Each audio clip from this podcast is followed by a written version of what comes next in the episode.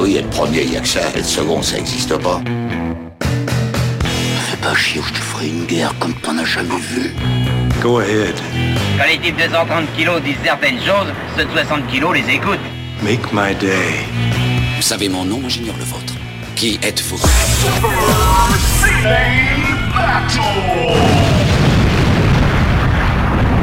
Le second, c'est un con. Super Ciné Battle, c'est le podcast où nous établissons le classement ultime du cinéma. Nous prenons vos listes de films que vous nous adressez pour les classer du meilleur au pire afin d'obtenir LA liste ultime. Ceci est notre épisode 86 et au loin, très loin, très très loin à l'est, vous l'entendez, au large, le vent dans le dos, le vent dans les cheveux, broussailleux. C'est Stéphane Boulet, alias Plugin Baby. Hello papa, comment ça va et où te trouves-tu exactement? Eh ben, bonjour Daniel, bah, bonjour tout le monde, ça va très bien. Bah, je me trouve euh, actuellement sur l'île de Skres, de Skres, pardon. Euh, et Skres, où est-ce que c'est? Bah tout simplement, c'est en Croatie. Voilà, c'est un super ciné battle enregistré depuis, euh, la Croatie. C'est la première fois qu'on a un Super Ciné Battle enregistré dans les pays de l'Est. Visiblement, alors j'ai envie de te dire, il n'y a pas beaucoup de décalage dans, ce qu'on dit, donc le montage va être facile, à part le bruit du vent. Oui, il y a un peu de vent. Il y a un peu de vent aujourd'hui. Voilà. en fait, je suis très inquiet. Franchement, tu me dirais qu'il y a une bourrasque, je te crois, parce que j'ai jamais entendu autant de vent chez toi. Non, non, mais c'est, bah, que veux-tu, c'est, c'est le vent de- des pays communistes, tu vois. C'est, comme ça, tu sais ce que c'est, Daniel. C'est, quelque chose de fougueux qui vous emporte. Non, mais le fait est qu'aujourd'hui, justement, si, si on enregistre, euh, que je ne suis pas euh, sur la plage ou, ou autre, c'est parce que justement, il y a un max de vent. Du coup, le, le programme a été légèrement modifié. Et j'avais donc un créneau. Je me suis dit, bon, bah, avant que tout s'écroule autour de moi, autant enregistrer un Super Ciné Battle. Et t'as pas emmené ta Switch, du coup, en vacances. C'est pour ça qu'on enregistre, hein, c'est parce que. J'ai pas emmené ma Switch, effectivement. Le, le marbre a priorité. Alors, on va vous dire un peu l'historique de, de cet enregistrement. C'est que juste avant, on n'avait pas beaucoup de temps et on s'est dit, bon, bah, on fait un bonus. C'est un bonus qui s'est transformé en bonus de 30 minutes euh, qu'on va mettre sur Patreon. Et puis tout d'un coup, euh, bah, il faut que je. On fait la- on fait l'historique tout complet. hein. je suis allé chez le couptif. Désolé, désolé, euh, papa. Et euh, je sais qu'il y a des insultes qui sont en train de pleuvoir dans ta tête. En rentrant, tu me dis, on peut enregistrer quand même, parce que visiblement, il y a vraiment tant de vent que ça. C'est ça, exactement. Donc voilà, on enregistre un Super Ciné Battle un peu spécial. Un peu souffleux. hein, je- je- je sais. Mais on est très content, on est très content d'être là et c'est bien la preuve que même en vacances, on arrive à enregistrer parce que euh, le marbre euh, n'a pas de relâche. Le marbre n'a pas de relâche. Le marbre ne connaît pas les vacances, en fait. Le marbre, voilà, le marbre n'est pas fonctionnaire. Euh, Voilà, il ne, il ne part pas en vacances de façon euh, inopportune euh, et inopinée. Donc, effectivement, le- toujours le marbre, même en Croatie, même n'importe où, devra à un moment donné libérer la parole parce que c'est sa vocation. Il est là, il doit être là. Nous, on peut être en vacances, mais le marbre jamais. Mais le marbre jamais, exactement. Et bah pour fêter ça, on va d'abord se passer en revue les dix premiers, puisqu'il y a eu du changement. Il y a eu du changement, effectivement. le- Il y a eu du, euh, voilà, de- du gros qui a été envoyé, comme dirait l'autre, euh, lors du dernier épisode. Alors, premier c'est Anabi, Deuxième The Blade, troisième Pulp Fiction, quatrième Fargo, euh, cinquième Impitoyable, sixième The Mission, septième L'Armée des Douze Singes, et donc arrivé à la huitième place, tout simplement de Matrix. De, tout simplement. Tout simplement, Qu'on n'avait pas encore traité. Exactement, puis, tout simplement. Il y a des films dont on ne parle pas. Il y a des films, c'est comme, euh, c'est comme les, des, des clubs souterrains dont on ne parle pas encore. Il y a beaucoup de gens qui disent Ah là, arrivé quoi Je dis maintenant, attends, attends, on a fait Matrix. Après C'est ça. qu- 85 émissions. Et la première règle, c'est de ne pas parler de ce genre de film. Donc Voilà. après, que voulez-vous qu'on en, qu'on- qu'on- comment voulez-vous qu'on fasse nous après? Voilà. Donc après Truman Show et euh, The Iron Giant. Là, ensuite, on- qu'est-ce qu'on avait ensuite dans les nouveautés 18ème place, Point Break. Point Break. On avait euh, My Own Private Idaho, 24e. Et le flamboyant Kids Return. Kids Return, juste, euh, juste collé à My Private, euh, My Own Private Idaho. Vraiment, beaucoup de fils hein, dans cette liste quand même. Oui, et n'oublions pas quand même l'entrée aussi dans le classement parce que je pense que le monde entier l'attendait euh, de Hackers. Euh, donc euh, voilà, il est où Attends, je, je scroll vers le bas. non, il est Hackers pas qui- si bas. hein. qui est pas si bas finalement, Il est t'as vu 150 Il est au-dessus de Star Wars épisode 1. Il est au-dessus de ça. principal. C'est le principal, Et exactement. ça, bizarrement, pour Star Wars épisode 1, il y en a pas beaucoup de mails. hein. Ça, c'est pas. Ah non, bah non, non, C'est pas le. C'est pas, le... pas la ligne verte. hein. Ah, c'est- pas la ligne verte, c'est pas l'Empire contre-attaque. C'est pas l'Empire contre-attaque non plus. Alors, je te propose euh, de commencer en fanfare. Alors, il y a un truc qui est juste on parlait de cette liste, euh, je, je vois Unforgiven 5ème, et ça me fait penser au bonus qu'on a enregistré, puisqu'on a énormément parlé de Red Dead en fait. Effectivement, Red Dead Redemption 2, Et ouais. évidemment, quand tu penses à Red Dead Redemption 2, tu penses à Unforgiven. Je pense qu'il y a. C'est vraiment un des films qui a le plus influencé. euh, Unforgiven, euh, qui a influencé Red Dead en fait. Ah bah oui, c'est une des matrices, euh, effectivement. Puis bah, en même temps, quel grand film euh, crépusculaire. Enfin, Unforgiven, on, on va pas refaire le match, mais Ouais. c'est vraiment le voilà le le, western euh, dans son dans son état le plus euh, le plus désespéré, euh, mélancolique. voilà, c'est vraiment un très grand film. Eh bien, écoute, euh, je te propose de s'y lancer. Et tu sais quoi, j'ai pris les listes que j'avais sélectionnées pour l'épisode précédent. Ah bah Et, voilà, parfait. en fait, parce que euh, bah, en fait, tu m'as envoyé ce SMS et j'ai dit euh, chiche, chiche. et c'est comme ça qu'on a commencé d'ailleurs ce, ce podcast. Donc on continue sur cette même voie. Donc je me suis dit merde, merde, merde, faut que je prépare des listes. Et en mode, je me suis dit pourquoi pas prendre les listes qu'on n'avait pas eu le temps de faire parce que Matrix a pris un peu de temps. Tu sais que je m'en veux, un je m'en veux d'un truc pour Matrix. C'est pas un repentir, sa place est bien. C'est qu'on n'a pas parlé d'un fait que ils ont besoin d'avoir euh, un mec qui est dans le qui, qui, qui n'est pas connecté et qui les regarde sur son un opérateur Ouais. pour rentrer dans la matrice. Mais comment le traître il fait pour rentrer dans la matrice? Ah oui, bah oui, ça fait partie des. euh, C'est un loophole, c'est un loophole qui me qui me sidérait à l'époque. Je me suis dit merde, ils ont Ouais, pensé ouais. à tout sauf à ça. À comment ça. il peut aller manger de la viande? Et je le comprends, hein, c'est super, un bon steak et tout. Mais comment comment il fait là? Comment comment c'est possible? Effectivement, c'est une question qui ne sera jamais euh, euh, jamais euh, répondue. Parce que ça c'est clairement un loophole. C'est pas c'est pas genre. ils- Oui, non, ouais. Ça, effectivement, le- le- ce, ce- cette- ce- ce point précis, tu peux le tourner dans tous les sens. Il n'y a pas de- d'explication euh, qui, oups, qui colle, quoi. Oups. On va prendre une liste qui nous est envoyée par Ryo Saeba.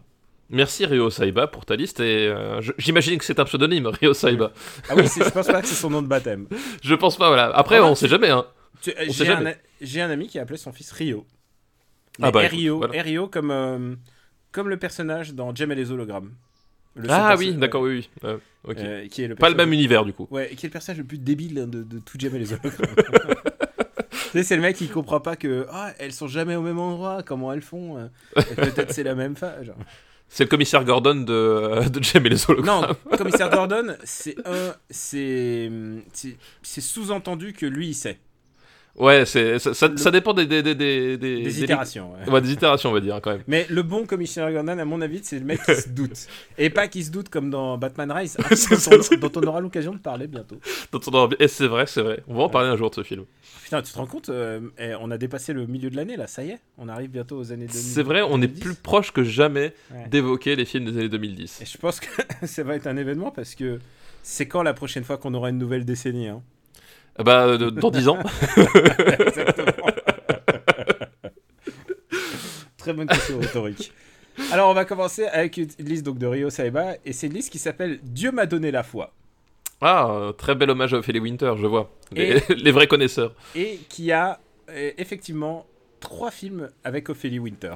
Oh merde, oh là là. J'espère que t'es au taquet. Oh putain.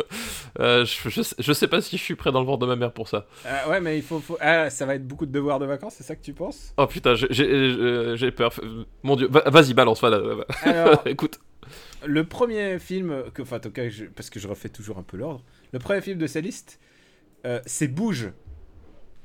Euh, ah, oui, bouge. Oui, forcément. Ton attitude, nana, tes certitudes. Là, tu gagneras.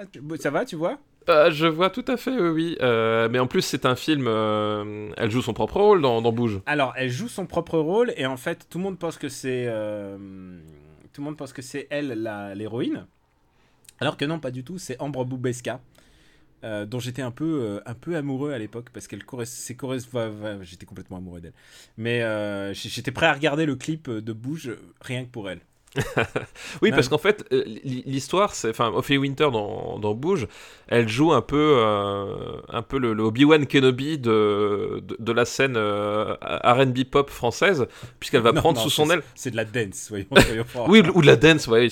Non, mais il y, a- a des histoires de rap à un moment donné. Enfin, Oui, oui, mais parce, vrai que- parce, qu'il y a- parce qu'elle elle, elle monte un groupe de rap au début. Oui, c'est ça, voilà. Dont Euh, un des ça. rappeurs est euh, Edouard Montout, que vous connaissez tous, parce qu'il euh, pour son rôle dans Taxi. Euh, putain, j'ai plein de choses tellement positives à dire. C'est le film d'une époque, c'est l'é- l'époque Dance Machine. C'est l'époque Dance Machine, effectivement, Olivia Voilà. Winter, voilà, joue le personnage qui va prendre sous son aile le, ben, le- l'héroïne du, du, du film Ouais. euh, et qui va être, euh, qui va lui permettre de rentrer dans ce monde merveilleux de, du Star System. Et qui va être son compas moral, parce que évidemment, quand, quand Ambre, euh, euh, Alice, pardon. Ah, Alice, je me rappelle Alice- plus le nom du personnage. ouais, non, mais, Bon, tu vois, au- autant Trainspotting, je m'en souviens bien, mais bizarrement, Bouge, j'avais oublié le nom des Ah personnages. non, moi je, me, moi je me souviens même. eh, attends, pour se souvenir de Ambre Boubeska, me gars de tête, je veux dire, faut avoir été fan. C'est- quelqu'un que j'ai googlé très régulièrement et je crois que la dernière fois que j'ai googlé, elle, elle fait pas du tout ça. Elle fait maintenant, elle fait un truc de. Pas de thalasso, mais un truc spa, euh, soin, pour le, soin pour le corps, un truc comme ça. Elle a complètement changé de, de, de, de carrière. de registre. Et, Ouais, et ouais, rappelons que Bouge, le, le titre du film, euh, s'écrit avec une euh, un point d'exclamation. Un point d'exclamation. Bah C'est oui, Bouge, point d'exclamation, s'il te plaît. Mais comme la chanson euh, bouge ton attitude, nanana. Et Voilà. alors, la chanson, elle était, pas- c'était pas du tout, euh, elle, elle était pas chantée par Ambre Boubeska ni par Ophélie Winter. Euh, alors peut-être, je t'avoue que je n'y connais pas assez. Par, Géraldine. Elle a juste fait. C'est vraiment un one hit Ju- wonder. ju- Juste Géraldine, il n'y a pas Juste de. Géraldine. D'accord. C'était vraiment un one hit wonder absolu quoi. Et évidemment, je vais pas me gêner pour le mettre en fond sonore parce que je pense que je pense que les films M6 parce que c'était un film M6 hein, il faut le voir puisque euh, Et c'était un film M6 dans toutes les dimensions que ça, cela peut prendre. hein. Tu vois, c'est. C'est autant, autant thématiquement que dans, la confection, voilà, c'est ce qu'on peut appeler littéralement un film M6. Hmm. Bah ouais, alors non mais c'est-à-dire ce qu'on appelle film M6 pour moi de cette époque et je rappelle que j'ai travaillé un bout de temps à pas M6 même mais dans une maison d'édition qui appartenait à M6 donc j'ai pu voir un petit peu les rouages de cette génération fan entre guillemets fan 2 euh, euh, et, et ensuite euh, le, le- comment il s'appelle le Big Brother le premier Big le comment il Ah oui, euh, Love Story. Love Story. J'ai vu un tout petit peu les rouages de ça. J'étais à la vraiment à la fin. je voyais la fin de, de cette génération de parce qu'elle a complètement disparu. Mais ce qu'on appelait pour moi quelque chose d'M6, c'est-à-dire que c'était vraiment les stars maison et tu les voyais jamais ailleurs. Et Ophélie Winter, c'était la seule qui arrivait un peu à échapper de ça, mais sinon, euh, sauf, tu vois, Séverine Ferrer, tu vois, tous, toutes ces stars de maison, quoi. Tu voyais que ça, que là-bas, quoi. Et, euh, et du coup, il y avait aussi les stars de la musique qui étaient associées. Euh, Oui, parce qu'ils ils a- ils avaient tous les, euh, tous les radiocrochets et compagnie. Ouais. Enfin, je sais plus comment s'appelaient ces Non, émissions à la con, mais. Evangeli, Evangeli, c'était une star M6. Et, euh, et tiens, si Et- tu veux. et, non, voilà, et je pense que Evangeli, et c'était une star M6, cette phrase se suffit à elle-même. non, mais tu sais, c'est une anecdote que j'ai dit à Gaijin Dash, mais comme tout le monde n'écoute pas Gaijin Dash, je, je me permets de la, la répéter. Euh, Evangeli était une, une, une personne, euh, était une personnalité M6, mais euh, ce qui était une autre, il y avait une autre, quelque chose d'autre qui était M6 à l'époque, c'était la Dreamcast. Puisque euh, le magazine Dreamcast Magazine officiel était édité par M6, d'où mon lien avec. Ah, voilà. Ouais, j'ai travaillé à Dreamcast Magazine officiel. Et, et du coup, bah, j'allais dans les locaux d'M6. C'est pas du tout un endroit habituel pour, pour, pour un magazine de jeux vidéo, mais pourquoi pas. Et euh, et il y avait des interviews de Evangeli. Et Evangeli, très corporate, elle disait que ce qu'elle aimait dans la vie, euh, c'est se maquiller, euh, la bonne musique et la Dreamcast. Genre out of fucking nowhere.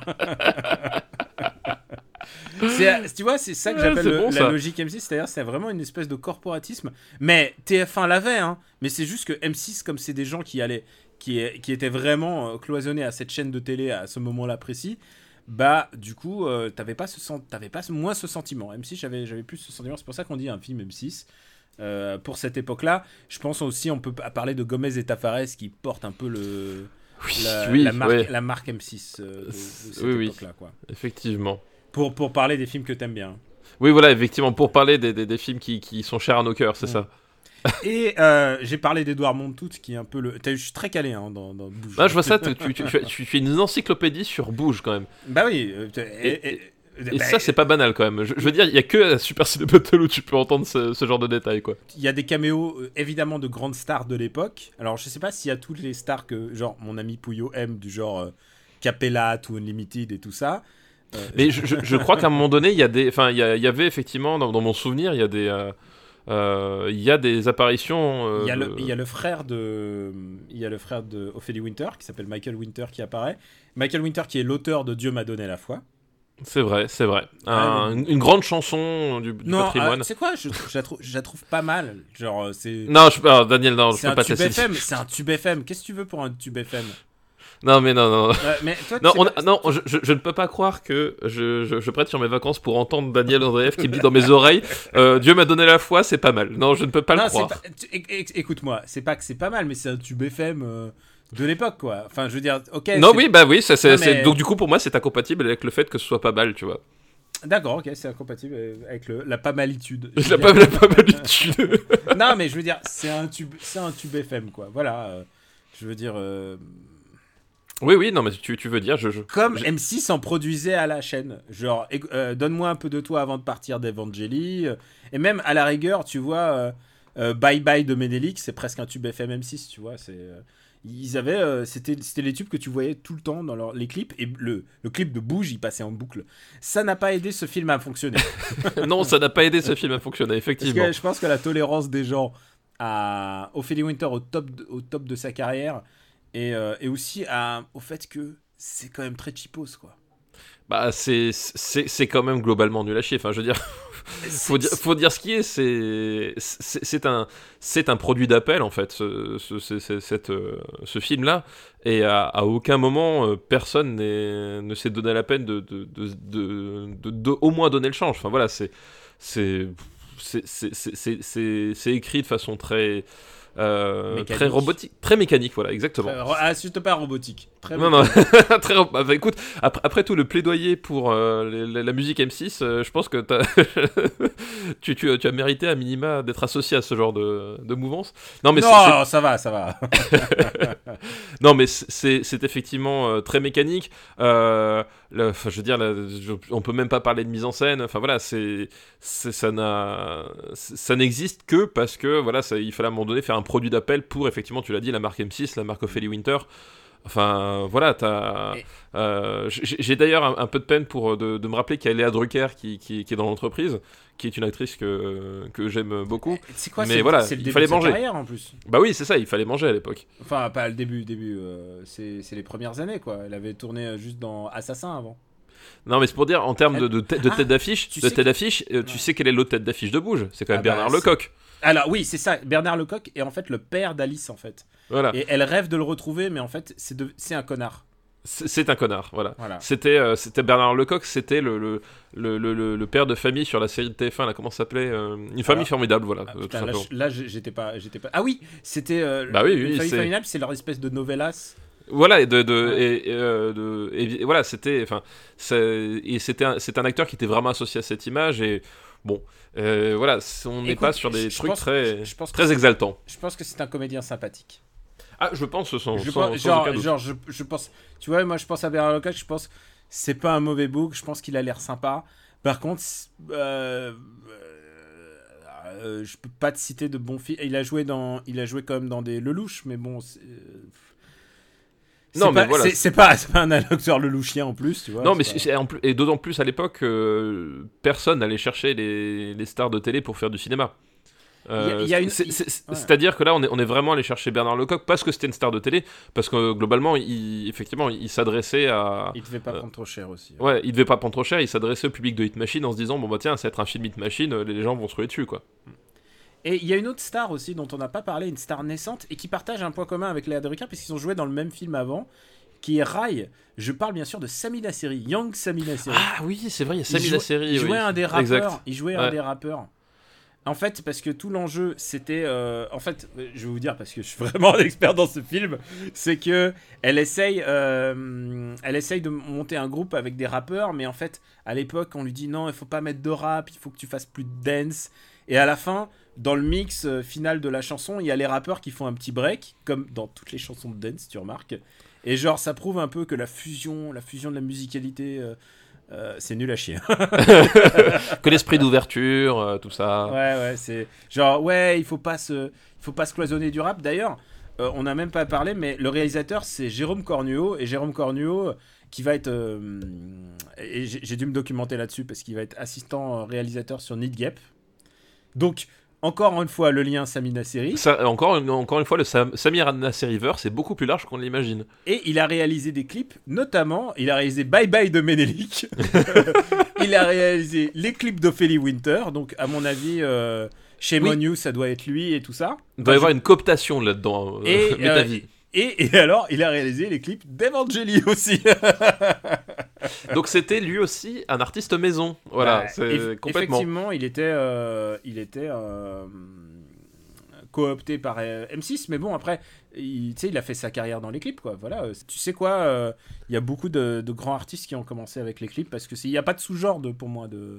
Ah oui, il y a beaucoup de, de- de grands artistes qui ont commencé avec les clips. Il y en a, il y en a d'autres qui, qui ont, qui ont fait des choses intéressantes. Et puis il y en a- qui ont fait les clips de Menelik. Après, chacun son, son registre. hein. Tu sais, l'important, c'est de marquer les esprits. L'important, c'est aussi de marquer les esprits. Et, euh, aux États-Unis, le, le gros clipper, euh, vraiment, le, le, le gros clipper de toute une génération, c'est Hype Williams. Je sais pas si tu connais, mais lui, il a tout fait. Genre, il a fait TLC, il a fait tous les rappeurs.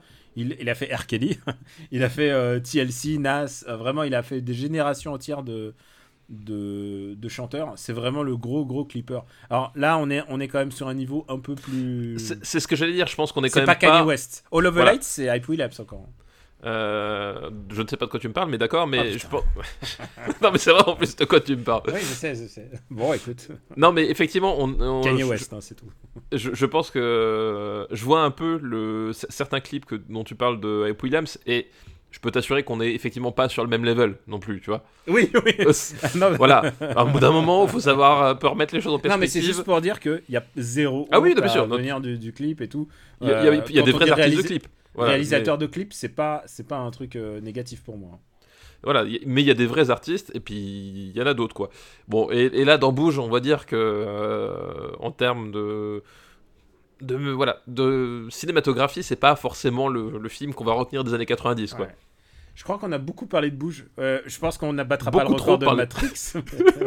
Beaucoup trop mais parlé juste de pour Bouge. vous dire que ça se termine bien. Ah oui, qu'à un moment, Ambre, elle va, enfin Alice va, elle, elle va devenir une vraie star. euh, Genre le deuxième acte, la fin du deuxième acte triste, c'est qu'elle devient une star et elle, elle se coupe les cheveux, elle se teint en blonde et genre elle perd ses vraies valeurs. Et, et Ophélie Winter est, est un peu, euh, est un peu le, le compas moral. Elle lui fait non, euh, t'as changé. Enfin vraiment, c'est assez nul. Vraiment- Mais je pense que si t'es une fille euh, de 12 ans et que tu es un peu dans Dance Machine, je pense que tu, tu dois kiffer. Euh, bah écoute, étant donné que je n'étais pas une fille de 12 ans dans Death Machine, je ne peux pas dire si c'est le cas ou pas. Alors, Euh, nous le saurons mais jamais, après- nous allons le savoir jamais, et donc le marbre va décider. de Voilà, exactement. Où, où on va le mettre. Euh, je pense qu'on descend tout de suite. Euh, écoute, je pense qu'on va quand même descendre. Euh, Je te le dis tout de suite, je préfère Postman. Hmm. 165ème. Alors, écoute, d'accord, mais attends, moi je dis, euh, je vais te reproposer entre Highlander 3 et Power Rangers le film. Eh ben vendu. Ça me paraît très bien. Ça me paraît être la bonne place pour bouge. Point d'exclamation. Bouge, point d'exclamation. La prochaine fois qu'il passe à la télé, regardez-le, hein, c'est vraiment. Ça vaut le coup. Parce que, ouais, ah non, tu peux trouver des DVD de ça. hein. Tu, tu, tu veux un Oh, petit oui, oui. tu veux un- le RPU va te- va t'envoyer un DVD de bouche. C'est ça. Si, si vous avez un cache converteur près de chez vous, il y a certainement un DVD de bouge dedans. hein. Ça, voilà. C'est vrai. Alors, euh, alors, on passe à la deuxième film de cette liste. Putain, c'est que le premier film. Putain, ça, ça va être long. Ça va être long. Ah non, peut-être que ça va aller plus vite. C'est Foldel du même réalisateur, Jérôme Corbiot. Alors, Foldel, c'est lequel? Celui avec Jean-Marc Barr, c'est ça? Exactement, c'est une rom-com avec Jean-Marc Barr. Et le pitch, c'est que Jean-Marc Barr, il est. euh, Attends, c'est quoi? Il est, euh, il, euh, comment il s'appelle? Il, il, il trouve. Attends, c'est quoi? Il, il retrouve, je crois qu'il retrouve, il y a sa meuf euh, Qui couche avec un autre, qui couche ça avec un autre C'est de ça, son voilà. coloc, et donc du coup lui, il, il se barre et il va chez un couple d'amis homosexuels. Ah oui, c'est ça, voilà. Je, je Ouais. savais qu'il y avait, il y avait une histoire d'homosexualité à un moment donné, je me rappelais Ouais. plus comment c'était euh, introduit, si je peux me permettre. C'était un, Euh, un des, c'était des les premiers films qui mettaient des rôles, des rôles homosexuels dans le cadre de la, de la comédie en France. En France, euh, à part, euh, enfin, je veux dire, non, il y a la cage aux folles, bien évidemment. Mais ce que je veux dire, là, on parle de, hum, dans le cadre d'une rom-com, euh, comme il y en aura beaucoup. Enfin, il y a le, perso- il y a le Et- personnage cliché de l'homosexuel dans, dans la rom-com. et- là- et là, le, le pitch de Foldel, c'est qu'en fait, le personnage de Jean-Marc Barr va se faire passer pour un homosexuel pour devenir le, le colocataire de, euh, De Winter. Pour pouvoir finalement se la taper. En fait, c'est Ouais, ça le crois- pitch. Je On- crois que c'est ça, hein, mais. euh, il, il me semble, je crois, je crois, je, que le, le- les tenants aboutissants, c'est ça, c'est qu'en fait, il, se fait passer pour un homosexuel pour être vu comme inoffensif, euh, sauf qu'en fait, euh, voilà, c'est, mais je crois que c'est ça le pitch. Et oui, il y a- enfin, il y a, y, a, il y a cette toile de fond. Ce qui est rigolo parce que Jean-Marc Barr est quand même un, un acteur, d'abord pas très médiatique du tout, pas médiatique sur sa sexualité, et, et qui aime bien entretenir un peu le flou. Oui, en plus, bah, surtout je, que je sais, je sais même pas, je, sais, je, je, je connais même pas sa vie, euh, sa vie amoureuse et affective. Genre, je connais rien de sa vie privée, quoi. Bah, en fait, Jean-Marc Barr, ce qui- ce qui- ce qu'il faut voir, c'est que donc Jean-Marc Barr, c'était la star euh, du Grand Bleu. Et euh, quand on dit ça, le, le- le Grand Bleu, enfin, faut, faut quand même se remettre dans le contexte. C'était un film, euh, voilà, qui était euh, un véritable carton, un véritable phénomène euh, ultra populaire, euh, etc. Enfin, voilà, c'était, euh, c'était pas n'importe quoi en termes de, de visibilité. Et euh, Jean-Marc Barr, c'était la star de ce film-là. Et de façon pas curieuse, mais en tout cas euh, inhabituelle, il va pas du tout profiter de, de cette notoriété du Grand Bleu pour devenir, euh, bah, je sais pas, le, le, voilà, le, le nouveau Jean-Paul Belmondo euh, français. Enfin, au contraire, il va, il va avoir une carrière qui va être vraiment tournée sur des choses beaucoup plus euh, Exigeante, on va dire. exigeantes, discrètes, expérimentales. En fait. expérimental puisque notoriété publique, enfin de, puisque euh, il va euh, être chez, il va tourner chez Lars von Trier. Il, va tourner Charles Van Trier, il va lui-même devenir réalisateur euh, et il va même, même devenir réalisateur et tourner des films vraiment, vraiment particuliers. Enfin, vraiment, il y, a, y a un univers qui est. Et donc, c'est effectivement pas du tout un acteur bankable ni, ni hyper grand public. Voilà, c'est vraiment quelqu'un qui a, qui a fait un vrai choix de carrière, de vivre une carrière euh, qui, qui lui ressemblait et sa vie privée.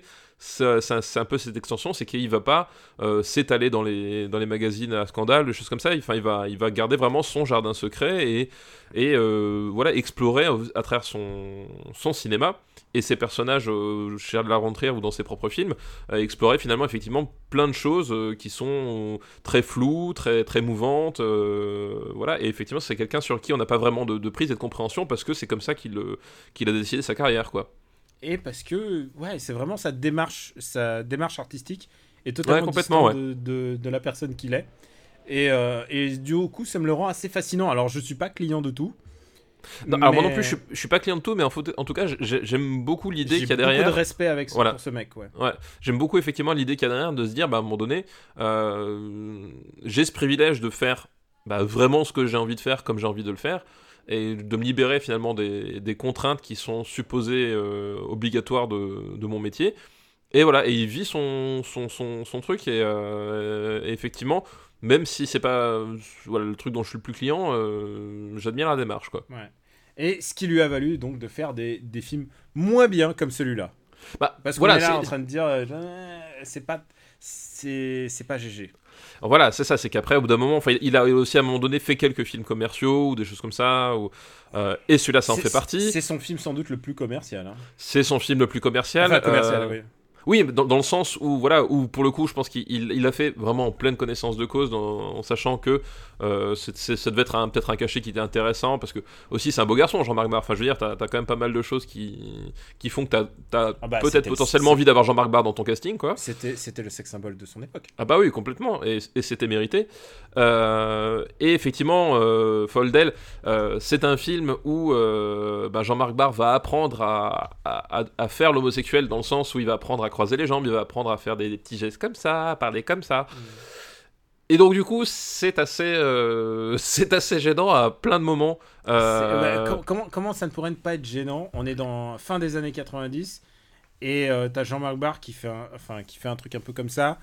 Et face à Ophélie Winter, dont dont la palette de jeux est assez limitée, on va dire? Elle Hein n'est pas, com- elle est pas comédienne. Elle est pas comédienne. Et- Alors, et- moi, et- tu peux être très bon comédien sans être comédien de formation. hein. Non, mais là, oui, voilà. Non, mais on, a le cas, ben, euh, je pense à M6, mais à Virginie Efira, par exemple. Ouais. Euh, voilà, qui, enfin, Ah, même si elle est- Virginie même Fira, c'est c'est un cas très particulier parce qu'elle est- un était présentatrice en Belgique avant. Voilà, c'est ça. C'est un cas très particulier, mais dans, le- en tout cas, dans le- la façon dont elle était connue en France, bah, c'était euh, via le. C'était quoi Je sais même plus, c'était la météo, non la ça hein Non, la recherche de la nouvelle star, je crois. À la recherche de nouvelle star, oui, c'était la présentatrice, enfin voilà. Et du coup, en fait, il s'est avéré que c'était une vraie comédienne derrière, enfin voilà. T'as, t'as, t'as des cas particuliers comme ça, mais après, t'en as plein d'autres qui, qui ont essayé. Ophélie Winter, bon, c'est pas une comédienne. Alors, personnellement, j'ai jamais compris en quoi elle était chanteuse non plus, mais ça, c'est un autre débat. Hein. Je, suis- je, je parle avec un vrai fan de Dieu m'a donné la foi, donc. C'est euh, vrai que ta gueule. Il y a- il y a- non, il faut, faut le dire, un- faut dire un truc. C'est aussi une génération, euh, les années 90 et peut-être un peu 2000, où euh, il y avait tout- toute une génération de d'acteurs et d'actrices qui venaient de la télé. Par exemple, je me souviens de toutes les Miss Météo en fait qui étaient mises sur Canal+ et qui généralement faisaient le saut vers la comédie. Euh, pas toujours avec réussite, Je certaines sou- avec je me réussite. souviens de Mareva Galanter, moi. Euh, je Mareva souviens- Galanter qui a joué Ouais. dans le film euh, euh, merde de Bilal. Je crois que c'est non, est-ce que c'est Mareva Galanter qui jouait dans le film Mareva Galanter, est-ce qu'elle a pas joué? C'était pas, c'était pas dans 4 garçons plein d'avenir aussi? C'était pas elle? Ah, c'est possi- c'est possible, c'est possible. Attends, euh, quelle personne ça fait Ouais, ça me dit quelque chose. Ah non non, tu sais dans non non, attends, je retire. Elle Tu sais dans quoi elle a joué Ah non, c'était dans les Gaou, putain, je suis con. Elle a joué dans les Gaou et Mais elle a oui. joué dans les 3-0. C'est vrai, c'était dans les Gaou. Pardon, au- autant pour moi. Beaucoup de films des années 2000, dont vivement qu'on retourne dans les années 2000 pour parler de. Oh merde, oui, oui, c'était les Gaou. Comment j'ai pu confondre Non, mais Ouais. oui, c'était les Gaou. Ouais, ouais. Euh, c'était. Oui, oui.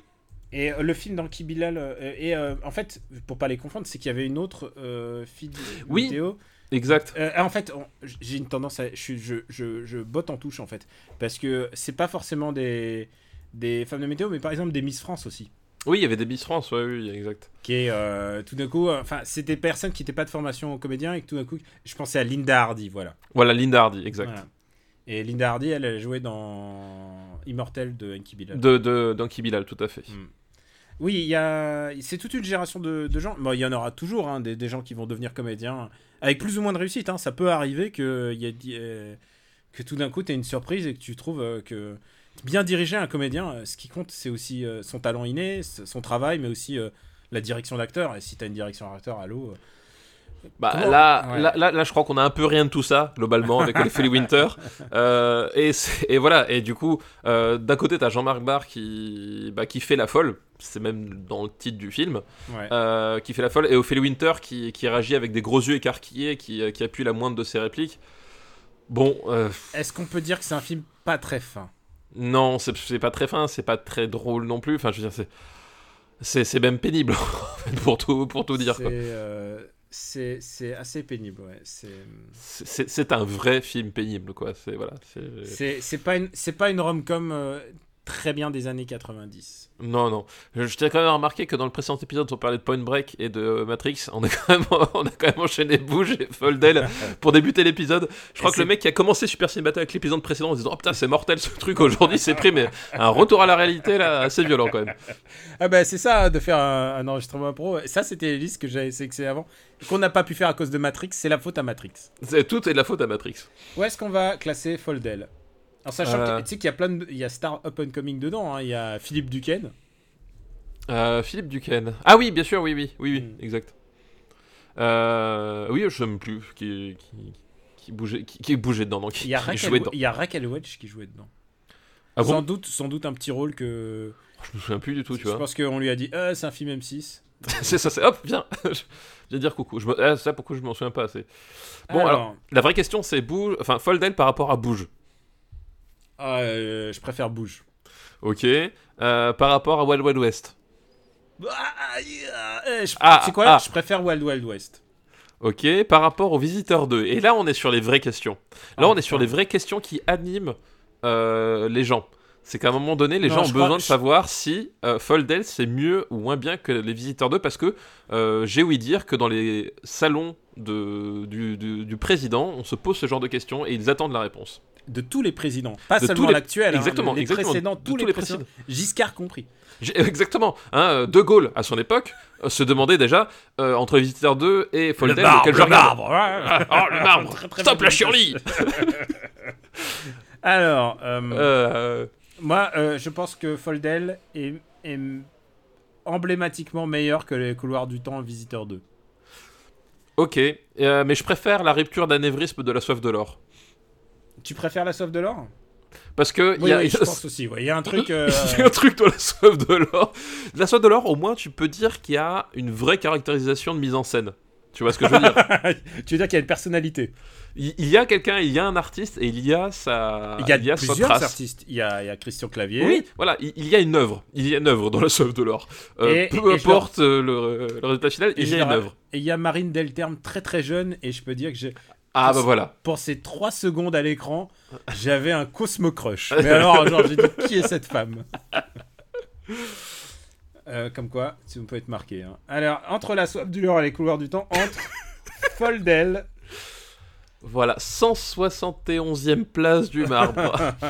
et c'est pas mal. C'est pas mal parce qu'il est au-dessus des couloirs du temps, de la ligne verte et de Quasimodo del Paris. C'est comme ça, c'est comme ça, ça se passe comme ça. Ah non, non, mais ça se passe comme ça dans, dans le marbre. hein. On, on maîtrise pas tout. Et le dernier film de cette liste est Oh la vache. L'entrain avec lequel tu annonces ça. c'est Ah. homme, homme, femme, mode d'emploi de, Cla- Ah, de Claude Lelouch. Et alors là, on peut vous dire, il y a des Lelouch qu'on aime bien, on en a parlé. Ouais, mais pas celui-là. Pas ça. non, mais non, non, mais là, c'est pas possible. Non, mais... Celui-là, c'est, c'est. Non, mais en plus, homme faute mode d'emploi, c'est vraiment le louche dans ce qu'il a de pire. euh, c'est dans le, sens. des stars. C'est ça, c'est le louche. euh, ah, je vais faire du contre-emploi. Donc, on a Ophélie Winter. On a- mais surtout, on a, Bernard, fucking Tapie, Tapie, quoi. C'est. Oh. euh, C'est un film c'est- ultra pénible à regarder. C'est c'est horrible. Je veux dire, enfin, il y a vraiment un truc, euh, à un moment donné, enfin, je, tu, tu, tu peux avoir envie de- de- d'utiliser le contre-emploi et de réhabiliter certaines personnes. Mais Bernard Tapie, quoi. Enfin, je, voilà, au bout d'un moment, euh, quel, quel, euh, quel, quel degré d'affection tu peux avoir pour ce, ce type-là, en plus en se disant ça va être un, un vrai comédien qui va porter mon film, quoi.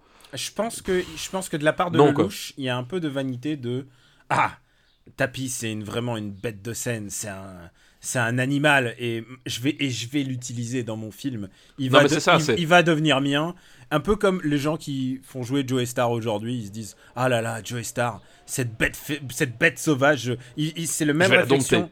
C'est la même réflexion pour Bernard Tapie parce qu'ils disent ah c'est vraiment une bête de scène et je vais la dompter. Et Ouais, non, mais il y a- y y vraiment de ça, il y a- ouais. beaucoup de vanité de la part d'un réalisateur de, de prendre quelqu'un comme ça pour lui donner en plus à faire ce qu'il fait. Euh, c'est un homme d'affaires évidemment dégueulasse. Alors ça, pour le coup, ce n'est pas un rôle de composition. hein. Ouais, il a été. euh, Attends, est-ce que c'est pas hier que ça a été. euh, Est-ce qu'il n'a pas été relaxé? Attends, oui, je- je- oui, d'accord. Il, il- il a été relaxé pour. euh, je, suis, je suis pas sûr parce qu'en fait ça fait 30 ans qu'il est en procès, donc Bah si oui, tu veux. Il a des procédures tellement, tellement folles que. Il a des. Il a... Enfin, ouais, voilà, c'est-à-dire que. il- Au moins, on peut pas lui enlever ça. C'est que Tapi aura eu sa vie romanesque qu'il souhaitait. Ah bah oui, ça c'est. Genre que tout d'un coup l'État lui dise euh, il était ruiné, il allait en tôle et qu'ensuite l'État lui dise ah non finalement on te donne 350 millions dans, dans 200 de, de préjudice moral. Moi je peux dire mon préjudice moral. Tu sais où je situe mon préjudice moral. Genre c'est une vie absolument romanesque et puis ensuite qu'on revienne en disant ah non euh, il y a eu un pro- ah euh, il y a eu un petit vice de procédure et puis il semblerait qu'il y ait ingérence de du, du ministère de la justice euh, Ah bah il mais- mais, bah, il y a toutes les histoires avec euh, bah, justement avec euh, Sarkozy. avec Sarkozy et Christine Lagarde qui vient de prendre euh, la tête de la Banque Centrale Européenne à l'heure où nous parlons, euh, qu'il y a eu le, largement des ingérences, des, des pressions pour justement que ce dossier se, se tasse, on va dire. Bah, Donc, écoute, euh, oui. écoute, on, va, on va faire un peu d'actu. Euh, c'est un article du Parisien que j'ai googlé à l'instant.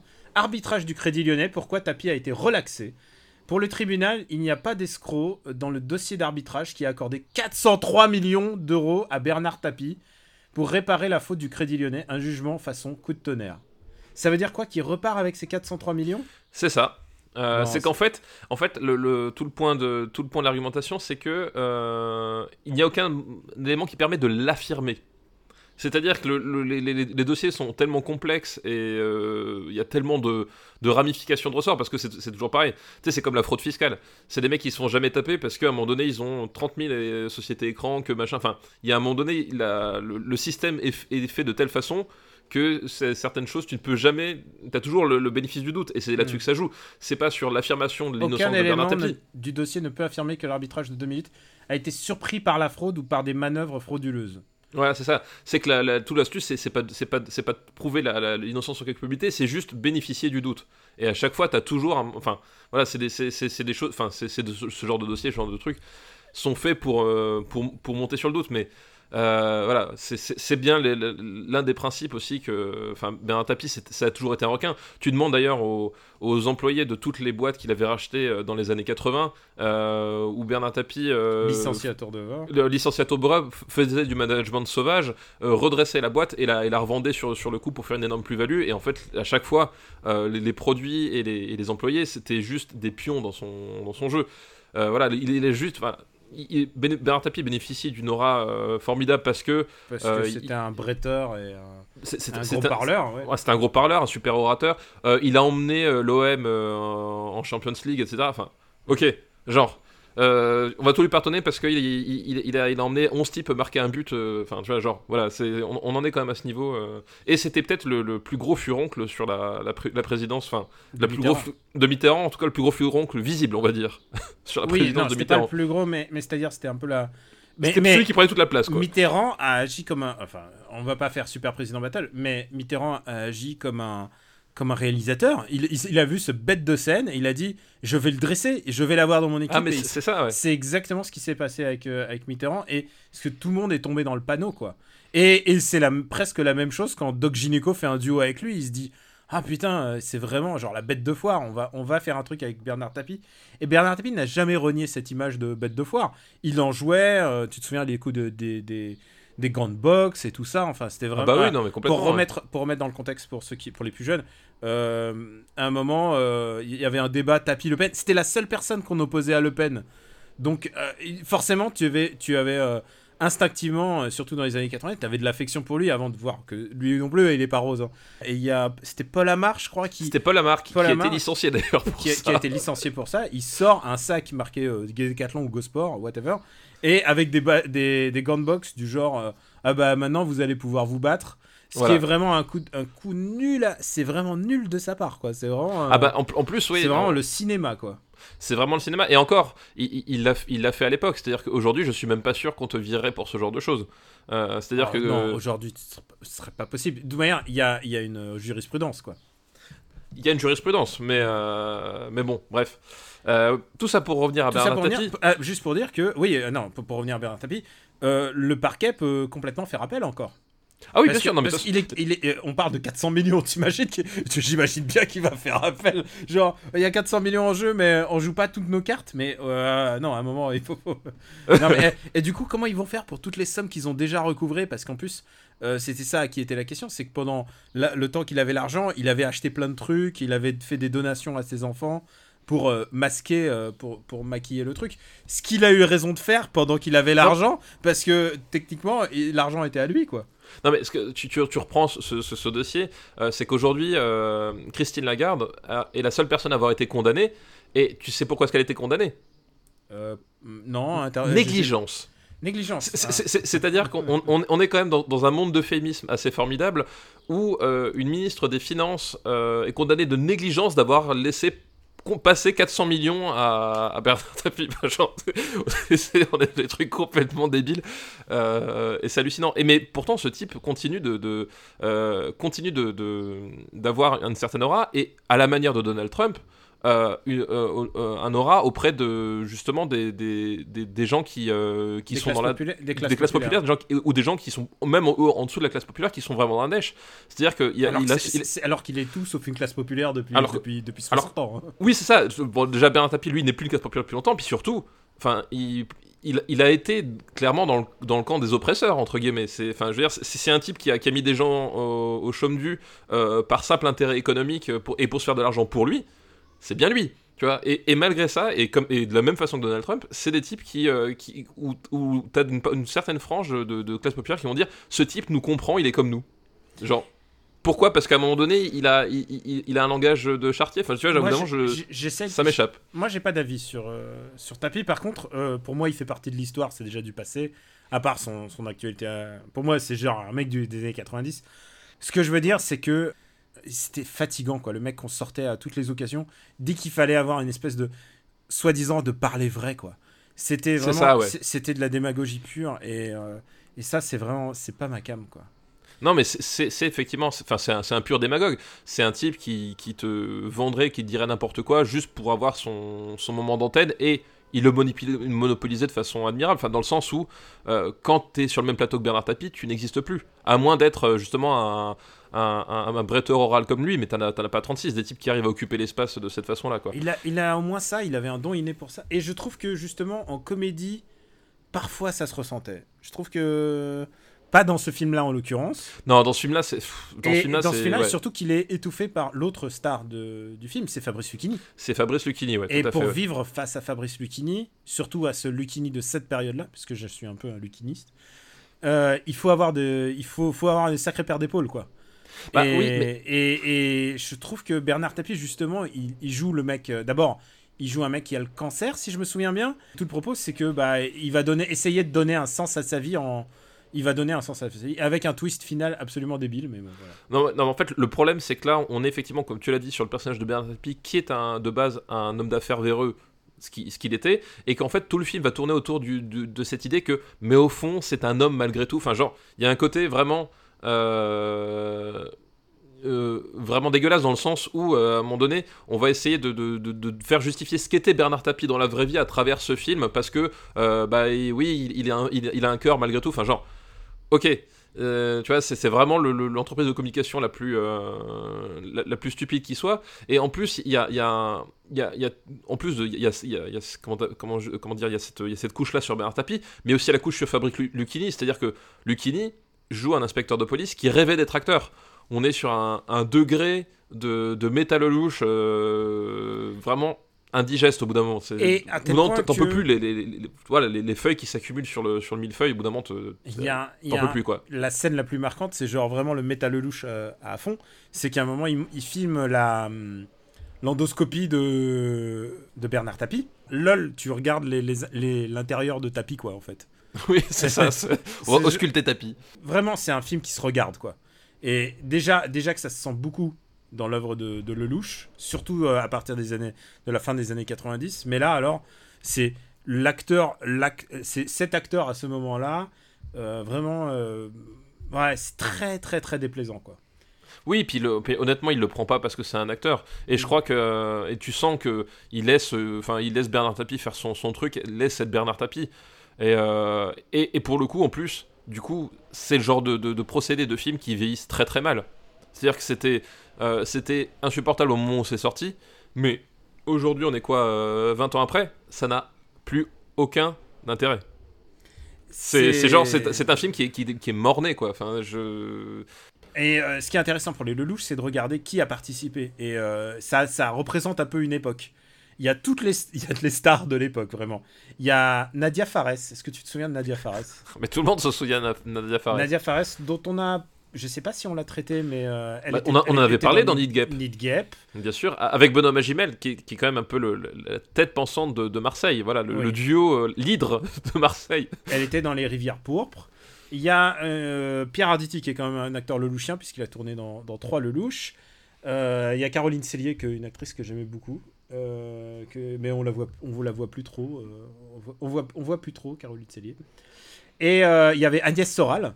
Agnès Soral, c'est vrai. Ça aussi, une actrice qu'on qu'on voit plus trop. C'est vraiment les, les, acteurs, les acteurs d'une époque, quoi. Qui est, qui est la sœur de. Qui est la sœur d'eux et qui, et qui le regrette un peu de temps en temps quand même. Elle n'est pas très euh, à l'aise. Euh, avec ça. Et, et alors, ce qui est intéressant, c'est que hum, il y a Alexandra Martinez et Alexandra Martinez qui était à l'époque sa femme, Oui, bien sûr, ouais. comme ouais. souvent. Et je crois que c'est. Bah, Il y, a- y y sa fille aussi qui joue dans. euh, il y a dans- Salomé, ouais. Il y a Salomé qui joue dans, c'est ça. hein. Il y a vraiment, genre, il y a c'est et donc il y a Ophélie Winter, mais qui joue, euh, qui joue un, un rôle complètement lambda, quoi. Oui, je sais plus, elle, elle joue un. Si, c'est- eh ben, tu sais, euh, chez, chez Lelouch, soit tu joues une, une riche La- bourgeoise, la- soit tu joues une pute, hein, tu sais. C'est ça, ouais, mais elle, elle- elle joue enfin, un personnage secondaire qui, qui, qui, Mais je, cro- qui je crois, croise. euh, je sais je plus, crois je qu'il y a une scène de drague entre les deux, en fait. Il me semble aussi, je ouais. crois je- qu'elle drague Tapi, quoi. Je me, je me souviens d'une, d'une- effectivement d'une scène où, euh, où globalement il y a, il y a de la tension sexuelle dans l'air. Ouais. Et euh, figure-toi que j'ai été obligé de Wikipédier ce fact. Il a eu le petit lion d'or, c'est-à-dire le prix du jeune public à la Mostra de Venise. Quoi? Mais tu sais quoi, si c'est ton premier Lelouch, peut-être sur un... Non mais attends, mais en plus le prix du jeune public. Ouais. ça- Je pense que tu sais, ils avaient le choix entre, ils avaient le choix entre ça et, et la, li- et, et la ligne verte ou je sais pas quoi, ou Quasimodo del Paris. On leur a dit bon bah ça. Ah là là, Euh, c'est un film qui était censé aussi, euh, et il y a aussi ça, c'est que Bernard Tapie était l'ami de tous ces puissants comme euh, Claude Lelouch, et qu'à l'époque il était en mauvaise position financière, et que évidemment c'était aussi pour l'aider dans sa reconquête. Ah mais, mais complètement, mais c'est- mais, mais c'est c'est euh, un film qui, qui, qui est fait pour te pour te vendre Bernard, Bernard Tapie, genre ça y est, je suis, je suis devenu respectable. Regardez, je, je suis un homme, enfin genre je- ce, ce type. C'est un mythomane compulsif, au bout d'un moment. Enfin, je veux dire, qui peut tomber dans des panneaux comme ça? Et le, le fait est que la réponse, c'est la France entière. Puisque, euh, même s'il a, eu- il a eu des déchéances et tout, c'est un type qui a, qui a gardé son aura. Enfin, je veux dire, c'est, moi je trouve ça hallucinant, la, la prise qu'il qui, peut avoir, quoi. C'est assez, c'est assez sidérant. hein, le- C'est assez sidérant. Et moi, je me rappelle aussi d'un d'un truc sur Homme-Femme d'Emploi, c'est que c'était un, un film extrêmement bleu. Ah, c'est vrai qu'il était entre bleu et bleu-gris. Ouais, et là... Et j'ai l'impression qu'il y a des trucs tournés de nuit, quoi. Est-ce qu'on peut, dire a- le- on peut dire le twist de fin, en fait? Oui, on peut dire le twist de fin. oui, En fait, le, le twist, c'est que c'est qu'en fait, euh, bah, il a un cancer pendant tout le long et il pense qu'il va mourir et donner un sens à sa vie. Et finalement, on lui dit, bah non, euh, il, a, euh, le cancer, est, il est soigné. Et puis finalement, non, il a un accident d'hélico. c'est nul. C'est genre, ah, la vie, c'est ironie, quoi. Ah c'est ouais, vraiment tout ce que t'as. c'est Puis vraiment les scènes d'hélicoptère, elles sont, elles sont gênantes. Je veux Ah dire, ouais, c'est pas- Le, le, le, le côté euh, filmé, euh, filmé en studio avec où tu sens carrément les acteurs qui bougent la carlingue de. c'est- je veux dire, c'est, c'est grotesque quoi. C'est grotesque, c'est nul et euh, enfin.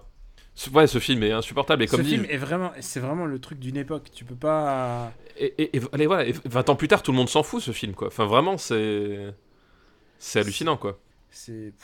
Voilà. C'est la pire caricature que Lelouch peut faire de, de, de son cinéma et de. Enfin, je veux dire, c'est. Vraiment, tout y est euh, inintéressant quoi. C'est le moment où ça commençait à partir en vraiverie. C'était qui la meuf qui jouait sa maîtresse à, à Tapi? Je sais plus du tout. Euh... Je sais plus du tout. Attends, c'était qui la maîtresse de tapis Euh, C'était. euh, Je sais plus. Oh, Je, je sais plus. Je sais plus qui j'ai- un doute. C'est pas. non, c'était pas Winter. Winter. Non, c'était pas Non, je crois pas. Il me semble pas. Non, non. Mais Parce qu'il y a Euh. toujours, y a toujours une histoire de maîtresse. hein, dans, dans ces- Oui, non, bien sûr. Euh, Il y a- mais il y a un force. rap- il y a un rapport à la richesse et à la sexualité dans la richesse, toujours très tendu.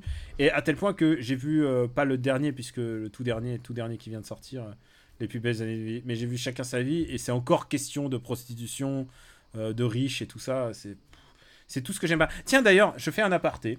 J'ai revu un film qu'on a mis, euh, qu'on a mis dans le marbre. Euh, et parce qu'il y a beaucoup de gens qui m'ont dit, écoute, c'est pas exactement ce qui s'est passé, donc moi je me, je me- alors je, reviens pas sur mon avis parce qu'on l'a classé. Évidemment, Et j'ai on ne peut pas. Voilà, on peut pas on peut revenir. pas, on peut pas, et surtout, euh, je suis d'accord avec, avec le classement. C'est euh, Pretty Woman qui est entre The World Is Not Enough et Souviens-toi de l'été dernier. Ouais. Et je, je pense que c'est sa place parce que j'y- moi, j'ai pas beaucoup de plaisir à voir ce film. Mais effectivement, si tu regardes le film, c'est- elle, elle, elle ne, elle ne change pas, c'est lui qui change.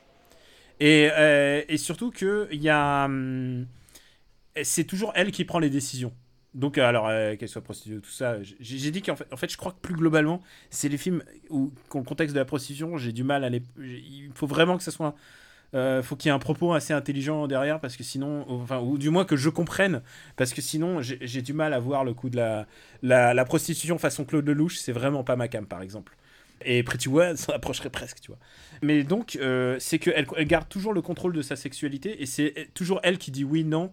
C'est elle qui fixe les prix, c'est elle qui fixe les codes. Et, euh, une amie me faisait remarquer, euh, à très juste titre, elle me faisait remarquer qu'en fait, si tu regardes, c'est un peu. Il y a un peu une sorte de. de de filtre féministe dans, dans ce film que moi j'aurais jamais osé voir. Et du coup, avec une autre vision, j'ai vu quelque chose d'autre dans Pretty Woman. Ça veut pas dire que j'y ai pris plus plaisir, mais en tout cas que j'ai vu euh, que c'était beaucoup moins simple que ce que j'avais, que ce que j'ai dit. C'est pas un mea culpa, hein, mais c'est juste que euh, mon avis change au- à chaque fois que je vois un film, évidemment.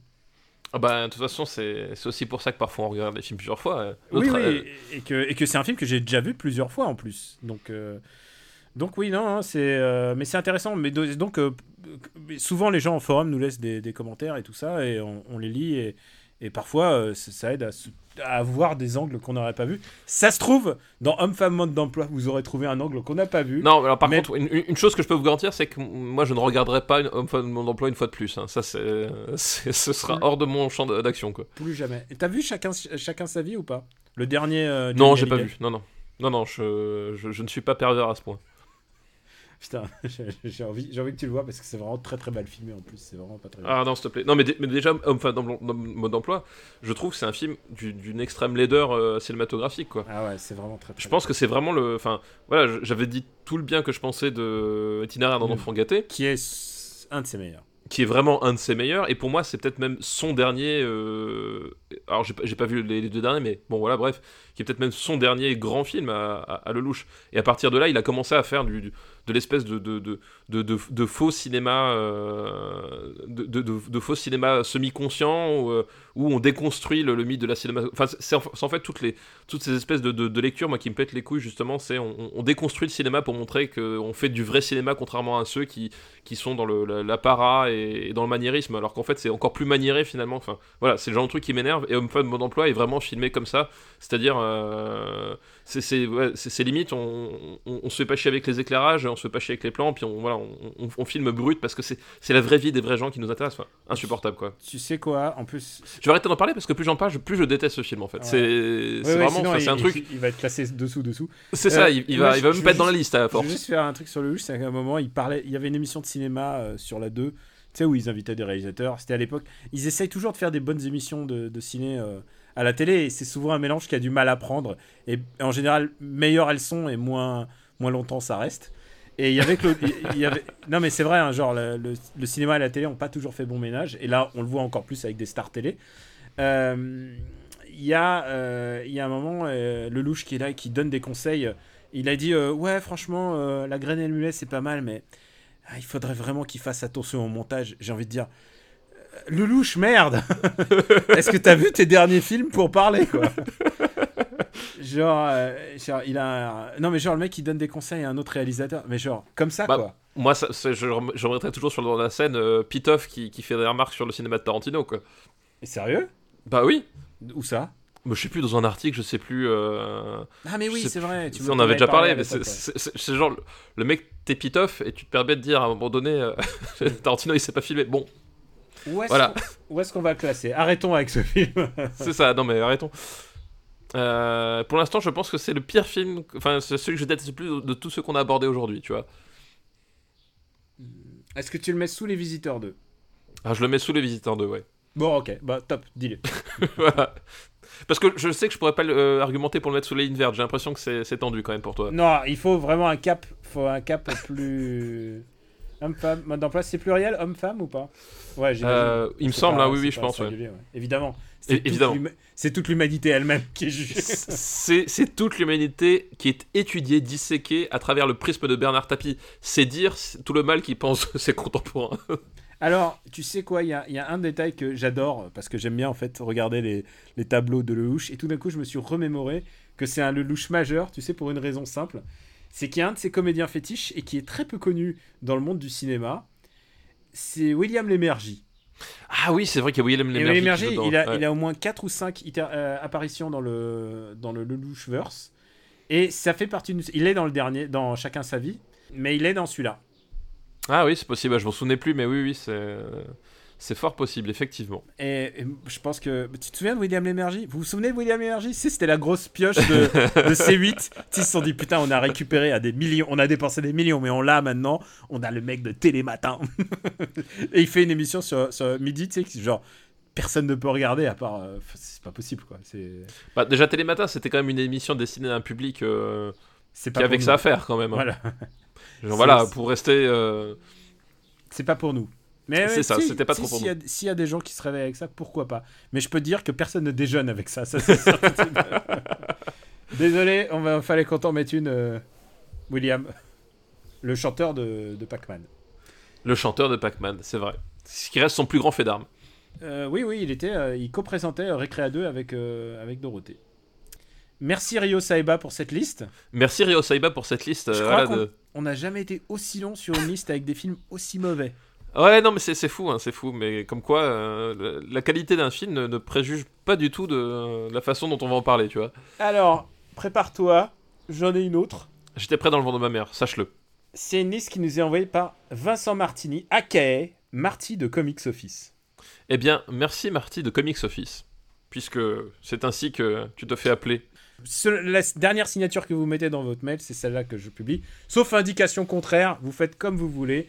Moi, je, je, je reste- Si vous voulez vous appeler euh, Rio Saeba, mais il n'y a aucun problème, les gars. Sauf si vous nous envoyez des films de Ophi Winter, bien sûr. Alors, c'est c'est une liste qui s'appelle Les affiches qu'il avait impressionnées quand il était enfant. Ah, mais ça, c'est une super idée de liste. Moi, j'adore les affiches de cinéma. Ben, on aime, nous, on aime bien les affiches de cinéma. On a déjà, euh, on a recommandé euh, plusieurs fois des affichistes ou des bouquins d'affichistes. Euh, On a recommandé Tony Stella à suivre absolument sur Twitter, Exactement. qui est Exactement. grand, grand, grand artiste euh, et grand affichiste. hein. Vraiment, euh, regardez ce qu'il fait. c'est vraiment, c'est magnifique. C'est magnifique. Je pèse mes mots. Et là, on va parler de films donc qui ont impressionné le, le jeune Vincent, Young Vincent. Et le premier film de cette liste, c'est Farinelli.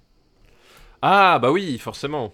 Et effectivement, avec la. Je me, je me rappelle bien de l'affiche euh, où on voyait le personnage principal avec euh, cette écriture euh, en... presque à main levée, j'ai envie de dire. Euh, oui, je me, rappelle, je me rappelle très bien. Et moi aussi, de façon assez étrange, c'est un film qui m'avait beaucoup fasciné avant que je le voie. Parce que on en parlait beaucoup dans les. En tout cas à la télé. Enfin, je me rappelle avoir été marqué de la, façon dont, les journaux en parlaient. euh, voilà, donc euh, effectivement, je, peux comprendre le, choc de, cette affiche. A... C'est vrai que c'est une affiche qui marquait et surtout c'est un film qui a été, je trouve, assez euh, habilement marketé en fait à l'époque. C'est-à-dire que hum, on nous avait pas juste fait, euh, bah évidemment, on parle d'un d'un castrat. Euh, Bah, c'est le dernier castrat en fait, le je crois que dernier ça. castrat et, et chanteur euh, et donc chanteur. Euh, on nous parlait aussi euh, non- pas que de sa de, de ce qu'il est euh, castrat, c'est-à-dire mais aussi de de tout son univers en fait. C'était tout un univers que on connaissait pas, qu'en tout cas moi je connaissais pas à l'époque et, et qui était assez fascinant en fait. Ah oui, complètement. Bah, c'était, c'était, euh, comment dire, bah, les castrats pour remettre un peu dans le dans le contexte, c'était des euh, des jeunes gens dont on qu'on castrait quand ils étaient euh, très jeunes pour pouvoir garder leur voix de jeune homme en fait une fois qu'ils devenaient adultes en fait l'idée c'était qu'ils repéraient des, jeunes hommes avec un, organe vraiment particulier et qui le castrait, puis qu'après, en, grandissant, voilà, il gardait une voix qui était impossible à atteindre pour un homme adulte. Euh, donc déjà, ça, ça- en termes de, de, de vie romanesque, ça se pose là quand même. c'est pas le genre de truc qui t'arrive tous les jours. Non, Euh, ça, ça peut t'arriver qu'une fois. hein, Ça peut t'arriver qu'une fois.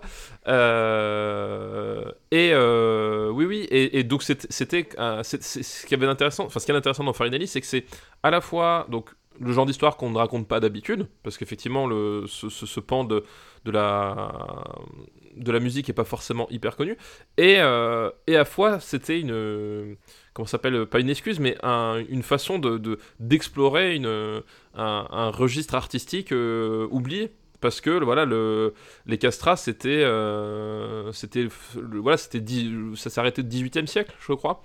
Euh, donc on- voilà c'était une tradition enfin c'était une tradition pour le coup. Euh, c'est une tradition qui se faisait plus et c'était voilà un registre artistique qui avait été euh, oublié. Donc c'était le moyen de, réexplorer en fait eh ben euh, toute cette toute cette ce courant musical de, l'époque quoi.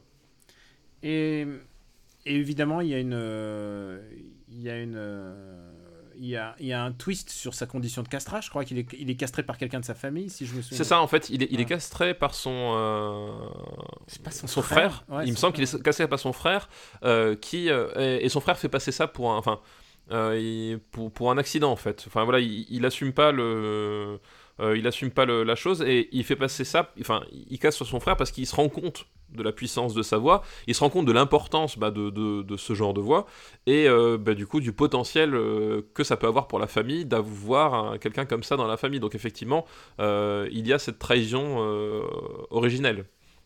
Tout le plot, c'est qu'en fait, son frère, c'est lui qui, il va tomber amoureux d'une femme, et c'est son frère qui va, qui va se procréer avec cette femme Oui, exactement. Et puis il faut que le- pour se faire pardonner.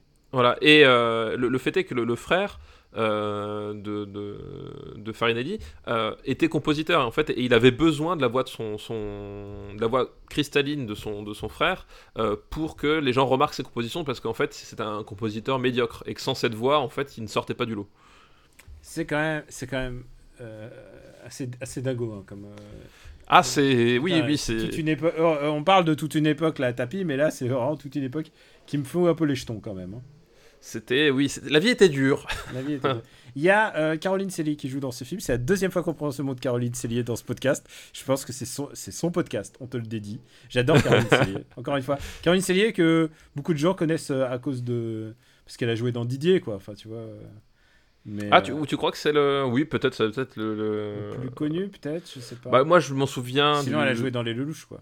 dans le louche, dans, dans le zèbre. Elle avait, enfin voilà, elle avait, ces- ces- ces- elle- faisait souvent la bourgeoise, hein, Caroline Cellier, faut dire. Elle, Elle faisait elle- la bourgeoise qui s'emmerde et qui Ouais. couche avec euh, le avec le réparateur. euh, Voilà, exactement. de elle avait souvent ce, effectivement ce, ce- ce type de rôle, Caroline Cellier. ouais. Tu voyais, c'est comme si tu voyais la lassitude sur son visage. Elle était. euh, Il y avait, Elle- il y avait- effectivement, ouais. était tsundere avant l'heure.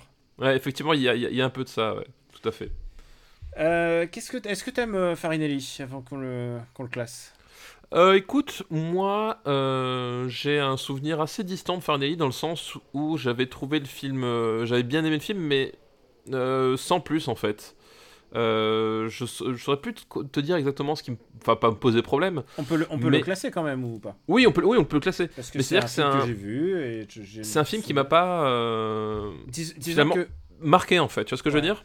Ouais, je vois ce que tu veux dire. Il, il m'a pas autant marqué que ce qu'on en a dit en fait. Voilà. Voilà, c'est ça. C'est qu'en fait, euh, comparé à, bah, pour rester dans le registre musical et à costume, à Amadeus, tu vois, il y a. Ah, non mais wow, Voilà, oui. non mais on est, on est plus pas du tout sur la même euh, euh, sur, sur, sur, sur le même étage quoi. Euh, c'est c'est un film qui voilà, je trouve qui, qui, qui suit bien, qui, qui, qui est intéressant, mais qui, qui paradoxalement et malgré ce, ce- cette, ce personnage et les, les costumes, parce qu'il y a toutes les, toutes les séquences d'opéra, enfin, t'as, t'as des costumes absolument magiques et, euh, et magnifiques. C'est aussi le, le sens de, de l'affiche, hein, qui, est, qui est la thématique de la liste. Euh, voilà, cette espèce d'affiche où il a le, cette espèce de casque avec les plumes, enfin, il y a vraiment un truc très imposant visuellement.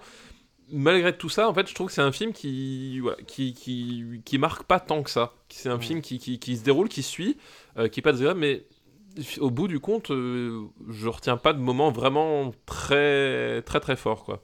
Alors, j'aime autant vous dire que ça va pas aussi loin que le premier film français de cette liste qui est Tous les matins du monde. Pourquoi j'en parle Ah bah Parce oui. que c'est un film D'Alain Corneau. d'Alain Corneau. Et là, c'est Gérard Cornio, si je me souviens. Donc, pas les Euh, confondre. C'est les c'est confondre. Gérard Corbio, oui. Là, c'est Gérard Corbio. Corbio, Corbio, pardon, excuse-moi. Et, euh, et on n'est pas dans le même registre. Tous les matins du monde, euh, il est transporté par ses acteurs. Il y a... Non, tous les, ma- ouais, tous les C'est- matins du monde, il y a, euh, il y a quelque chose voilà, qui, qui, qui transcende vraiment le, le, nos propos. le, le- le film. Il y a, voilà, il y a, il y a- il y a Et une vraie. 17ème en ce moment dans le top. Il est, Ouais. On en a parlé dans l'émission 13. Voilà, qui, qui est vraiment quelque chose qui, qui traverse le, film, et, que ce soit dans la mise en scène, dans les acteurs, dans, dans tout. Farinelli est plus, est, est plus classique peut-être aussi à un moment donné. C'est que Mm. c'est un, voilà, c'est un film qui a, qui a conscience voilà, d'avoir euh, de superbes décors, de superbes apparats dans, dans les costumes, mais qui à un moment donné euh, reste un film. euh, qui décolle jamais vraiment trop. Voilà, c'est- pas mauvais, mais c'est juste que c'est pas c'est pas extraordinaire quoi. Ah, film à texte. Je regarde Roméo plus Juliette, que je n'aime pas du tout, à 127ème. Est-ce que tu le mets au-dessus ou au-dessous? Euh, c'est compliqué parce que Roméo plus Juliette. euh, que- Ah, qui était aussi dans l'é- l'épisode 13. Putain, ça remonte. ah, bah, c'était peut-être un épisode euh, sur, sur une thématique particulière. Roméo plus Juliette. Ouais, je crois que je préfère Farinelli quand même. Si, si, quand même. Ouais. Parce que Roméo plus Juliette, il y a un côté. Tape un peu sur le système que, que tu n'as pas dans Farinelli. Tu vois ce que je veux dire? Alors moi, je vais te dire, je le mets à... Farinelli, je le mets 109ème entre Independence Day et Les Visiteurs. Voilà, c'est juste comme ça. Je le lance comme ça et dis-moi Écoute- dis-moi si tu veux affiner. Écoute, euh, j'aurais presque envie de mettre en, en dessous d'Independence Day. Pour vraiment. Ah bah non, si, en dessous. Ah bah oui, Ah, entre Independence Day. dis, Pardon, non, excuse-moi, bah oui, très bien. Voilà. Entre. Independence Day et les visiteurs. Ok, ça, ça me va. Farinelli, hop, je, je vérifie l'orthographe de Farinelli parce que euh, je je veux pas me faire de Farinelli. Il y a deux L, un N. Ok, deux L, deux L, un N et un R, voilà. Et, et il me semble, et, et en parlant de Farinelli, euh, euh, je me souviens avoir entendu un, une émission ou un podcast sur, euh, sur Farinelli, et je sais plus le contexte, je sais plus si c'était France Inter ou France Musique, qui, était, qui était assez intéressante si vous voulez creuser un peu le, euh, le, sillon historique de, de- de la chose, il faudrait retrouver, mais il y avait un, un podcast qui était dédié à, à, à- Farinelli qui était euh, fort intéressant, mais je me rappelle plus, je crois que c'était France Inter, mais c'était peut-être France Musique, Ah, je ne sais plus. je vois, je vois, j'ai googlé Farinelli, euh, Farinelli Castra, et c'est une émission sur France Inter.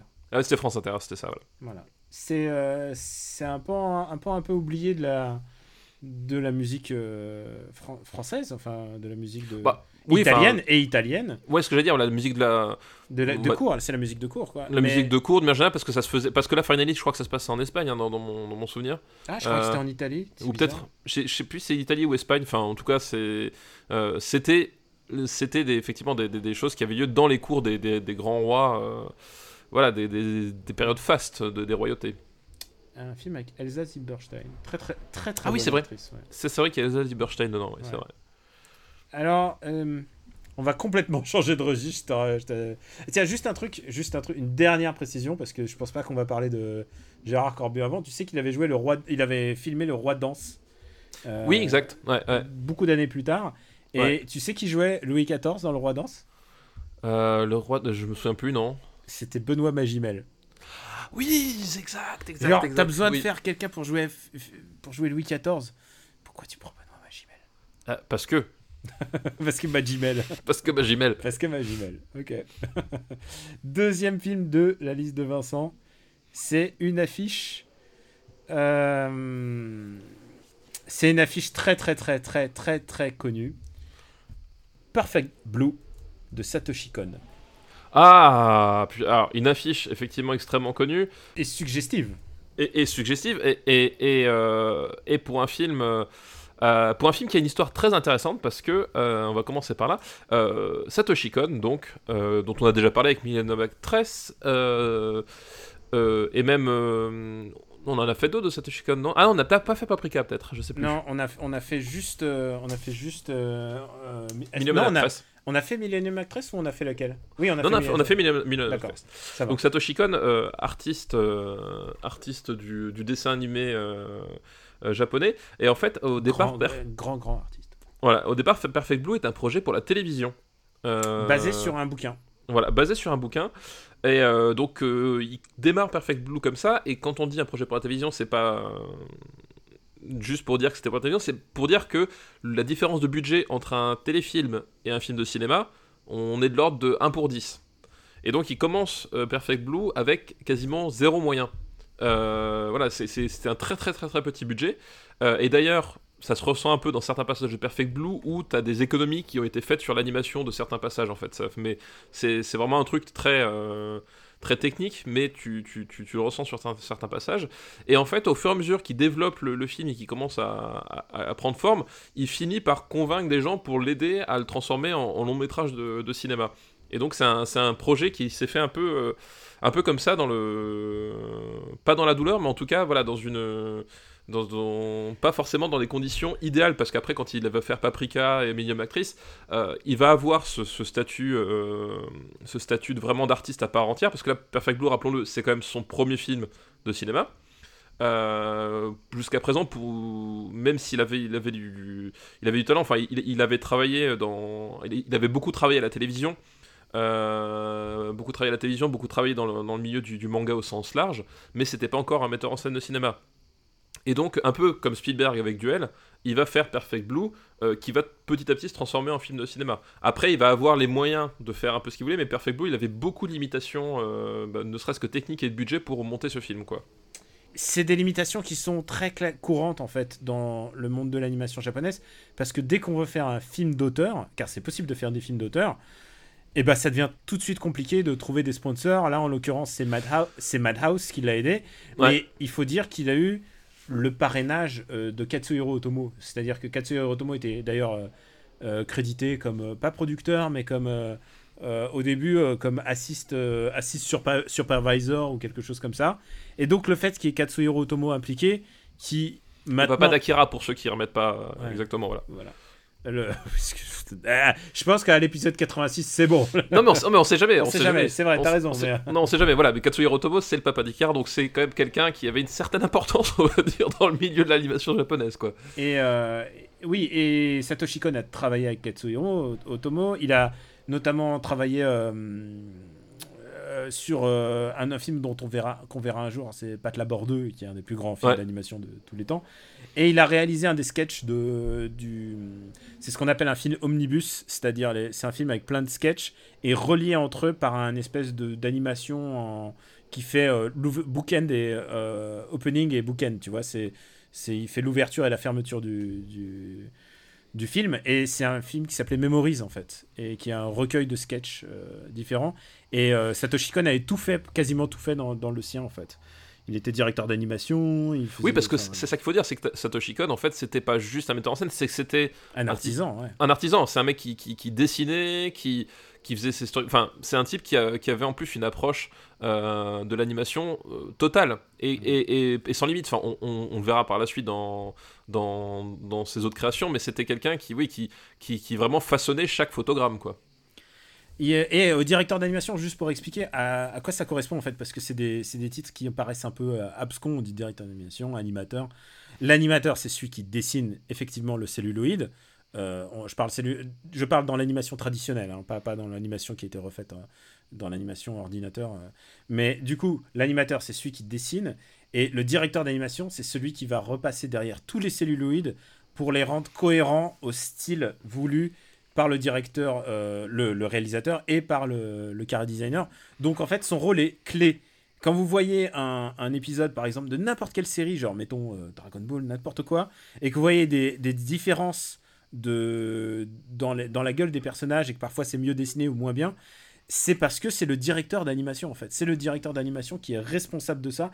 Et c'est pour ça que les plus beaux épisodes des, des séries que vous adorez, en général, c'est parce qu'il y a un directeur d'animation qui est une grosse brutasse qui est venu sur cet épisode-là. Et euh, lui, en l'occurrence, s'est fait un nom euh, dans le- la direction d'animation avant de passer réalisateur. Voilà. Et, euh, et donc Perfect Blue, euh, puisque maintenant on va parler du film lui-même, nous raconte en fait l'histoire d'une jeune chanteuse de J-pop. même une idole en fait, hein. c'est une idole Mm. qui, est, qui est au sein d'un groupe et on va vouloir en fait arrêter son, sa carrière d'idole euh, pour devenir comédienne de cinéma. Et à partir de, là, eh ben, les choses vont commencer à déraper un tout petit peu, euh, puisque déjà sa carrière décolle pas forcément comme, comme elle veut. Elle, se retrouve euh, actrice dans un tout petit rôle de série télé, et c'est pas innocent parce que, euh, je vous l'ai dit, Satoshi Kon a beaucoup travaillé la télévision, et elle en a gardé une certaine, euh, un certain passif, pas une amertume, mais en tout cas, c'est un milieu qui est sans concession et euh, où précisément les animateurs, les, techniciens à la télévision japonaise euh, font vraiment du travail presque d'usine. Enfin, il y a vraiment un côté euh, déshumanisé et c'est quelque chose qui va garder tout le long de sa carrière. Satoshi Kon se regarde sur la télévision. Donc déjà, voilà, sa carrière décolle pas forcément. Et en plus, elle a un fan un peu envahissant qui va, qui va commencer à la suivre. Voilà, et ça c'est le point de départ de, de Perfect Blue, qui pour résumer est un, est un film purement Hitchcockien euh, en animation. Ah là là, c'est tellement ça. Et d'ailleurs, euh, je crois qu'il y a. Bah, maintenant, le regretté Every Frame a Painter, je crois qu'il en parlait souvent. C'était un de ses Oui. films de référence pour parler. Évidemment, quand tu t'intéresses à Hitchcock, euh, Satoshi Kon, c'était l'héritier de Hitchcock. Parce Ah bah que, ouais, Satoshi Kon, voilà, c'est- un des héritiers de, de Hitchcock et ce film-là, enfin c'est c'est une pure histoire euh, d'Hitchcock et en même temps, ce qui est marrant, c'est que euh, c'est vraiment un film post Hitchcock et post De Palma aussi. C'est-à-dire qu'il y a vraiment l'intégration des De Palma qui est aussi un fils de Hitchcock. Il y a vraiment l'intégration, je trouve, des, de, de, ce double héritage euh, puisque puisque Satoshi Kon avec Perfect Blue n'a pas les contraintes euh, qu'avait Hitchcock à l'époque, même s'il avait des contraintes spécifiques à, à la diffusion japonaise, parce qu'il y a eu des histoires à un moment donné de, de censure de plan pour, de, pour des histoires de, de, de nudité. Donc, euh, mais, De quoi Dans le, le film? Ouais, dans, dans Perfect Blue. Ah bah alors le bouquin, alors d'ailleurs tiens ça me permet de, de faire un raccord actualité. Le bouquin est sorti, euh, Il est sorti il y a, il y a un mois ou deux, parce qu'il est jamais sorti en France en fait. Et c'est un, c'est- évidemment c'est un thriller, c'est un roman qui est interdit aux moins de 18 ans. Alors moi je l'ai pas lu, Madame l'a lu, elle m'a dit, écoute le film est mieux. Mais, mais évidemment, quand tu pars de, tu pars de base, c'est un roman très hardcore en fait, c'est un thriller Oui. hardcore. ouais. C'est bah, très hardcore, effectivement, et Satoshi Kon, il voulait restituer cette ambiance-là, mais il avait effectivement des, des limitations liées à la censure. Voilà, je, je, je les connais plus exactement, mais il y a, Non, il mais y a tu plusieurs. Peux, tu peux pas tout faire dans la représentation du sexe au tout public. Voilà. C'est-à-dire, il faut le, il y a une scène qui est d'une incroyable violence. Violence, il y a une scène de viol à un moment donné. Une scène de viol qui n'est pas, un- qui soi-disant jouée quoi, mais qui est C'est d'une- ça, en qui est fait. d'une violence. Pouf. Pour, pour, C'est- pour- oh pour remettre le- la, la scène en perspective, c'est effectivement euh, l'actrice qui. Enfin, le. le- le- comment ça s'appelle euh, Mima, euh, Mima. voilà. Mima, donc, qui joue. j'ai revu le film il y a deux mois hein, par contre. Mima qui joue donc dans la série télé et son personnage dans la série télé se fait violer. Euh, donc déjà en, en tant que jeune actrice, tu sais, c'est une scène qui est pas forcément facile Et, à jouer. tout, tout le monde lui dit non non le fais pas. Elle dit ah non mais je vais prouver que je suis une actrice. Voilà, je pourrais, je suis actrice et en fait va se superposer euh, sur cette scène de viol qui est censée être simulée euh, des traumas personnels et ce qui fait qu'en fait la scène va prendre une tournure qui, qui, est, une- qui est un véritable viol en fait. Et c'est une scène qui, qui a marqué énormément énormément de monde. Le premier, euh, bah, c'est évidemment Darren Aronofsky, Ah bah, euh, qui, qui est pour Requiem for a Dream, qui non mais voilà, qui, qui a, qui a d'ailleurs même racheté certains plans, euh, les droits de certains plans de Perfect Blue pour pouvoir les, les réutiliser dans dans Requiem for a Dream. Donc après on peut dire ce qu'on veut, mais il a au moins fait la démarche d'aller voir le type et dire bah écoutez. J'adore ce que vous faites, j'aimerais faire la même chose, est-ce que je peux vous payer pour que je puisse les réutiliser? Il y en a d'autres qui servent sans, sans prévenir, tu vois. Oui oui il fait de la citation et dans Black Swan aussi. Et Black Bah, Swan. dans Black Swan, oui, Black Swan, il y sûr. a carrément une, il y a une scène vraiment en commun. Ouais. euh, dans- Oui, Black Swan, effectivement, c'est aussi un, un- un héritier de, de- de Perfect Blue, euh, évidemment, ouais. Et, euh, et c'est vraiment, c'est assez fascinant. À chaque fois, je suis plein de tristesse quand je pense à, quand je pense à Satoshi Kon qui est quand même parti vraiment, vraiment trop tôt. Vraiment beaucoup, beaucoup trop tôt. Ouais, Et, ça c'est vrai que. et quand on dit que c'est dur de monter des projets de films d'auteur et qu'il n'a pas réussi à, à finir le sien et que son film ne sera, ne, sans doute ne sortira, sortira jamais en fait, le dernier film sur lequel il travaillait. Ah bah non, ouais, ouais. Euh, c'est que personne ne peut faire ça à, à sa place.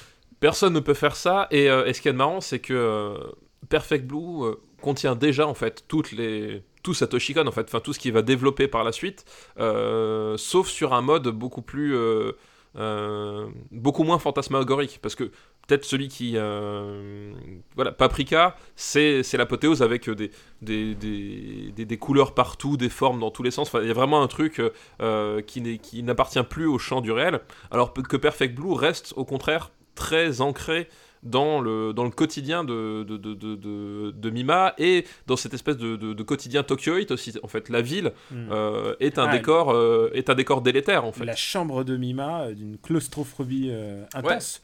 Exactement, l'utilisation des décors est époustouflante. ouais. Ça te rappelle ce que c'est qu'un studio euh, au Japon, en fait, tu vois. C'est, ça peut être vraiment tout petit et utiliser. Ouais, vraiment, c'est, un- c'est une espèce de, de, de, de petit. De, même pas un couloir, hein, c'est même pas un couloir, sa chambre. Et en même temps qu'elle elle l'habite complètement et que tu revois des scènes continuellement, parce que c'est ça aussi, c'est que c'est un, film qui joue sur nos attentes et sur euh, le fait que tout d'un coup, la réalité va être dérangée au fur et à mesure par des petits détails.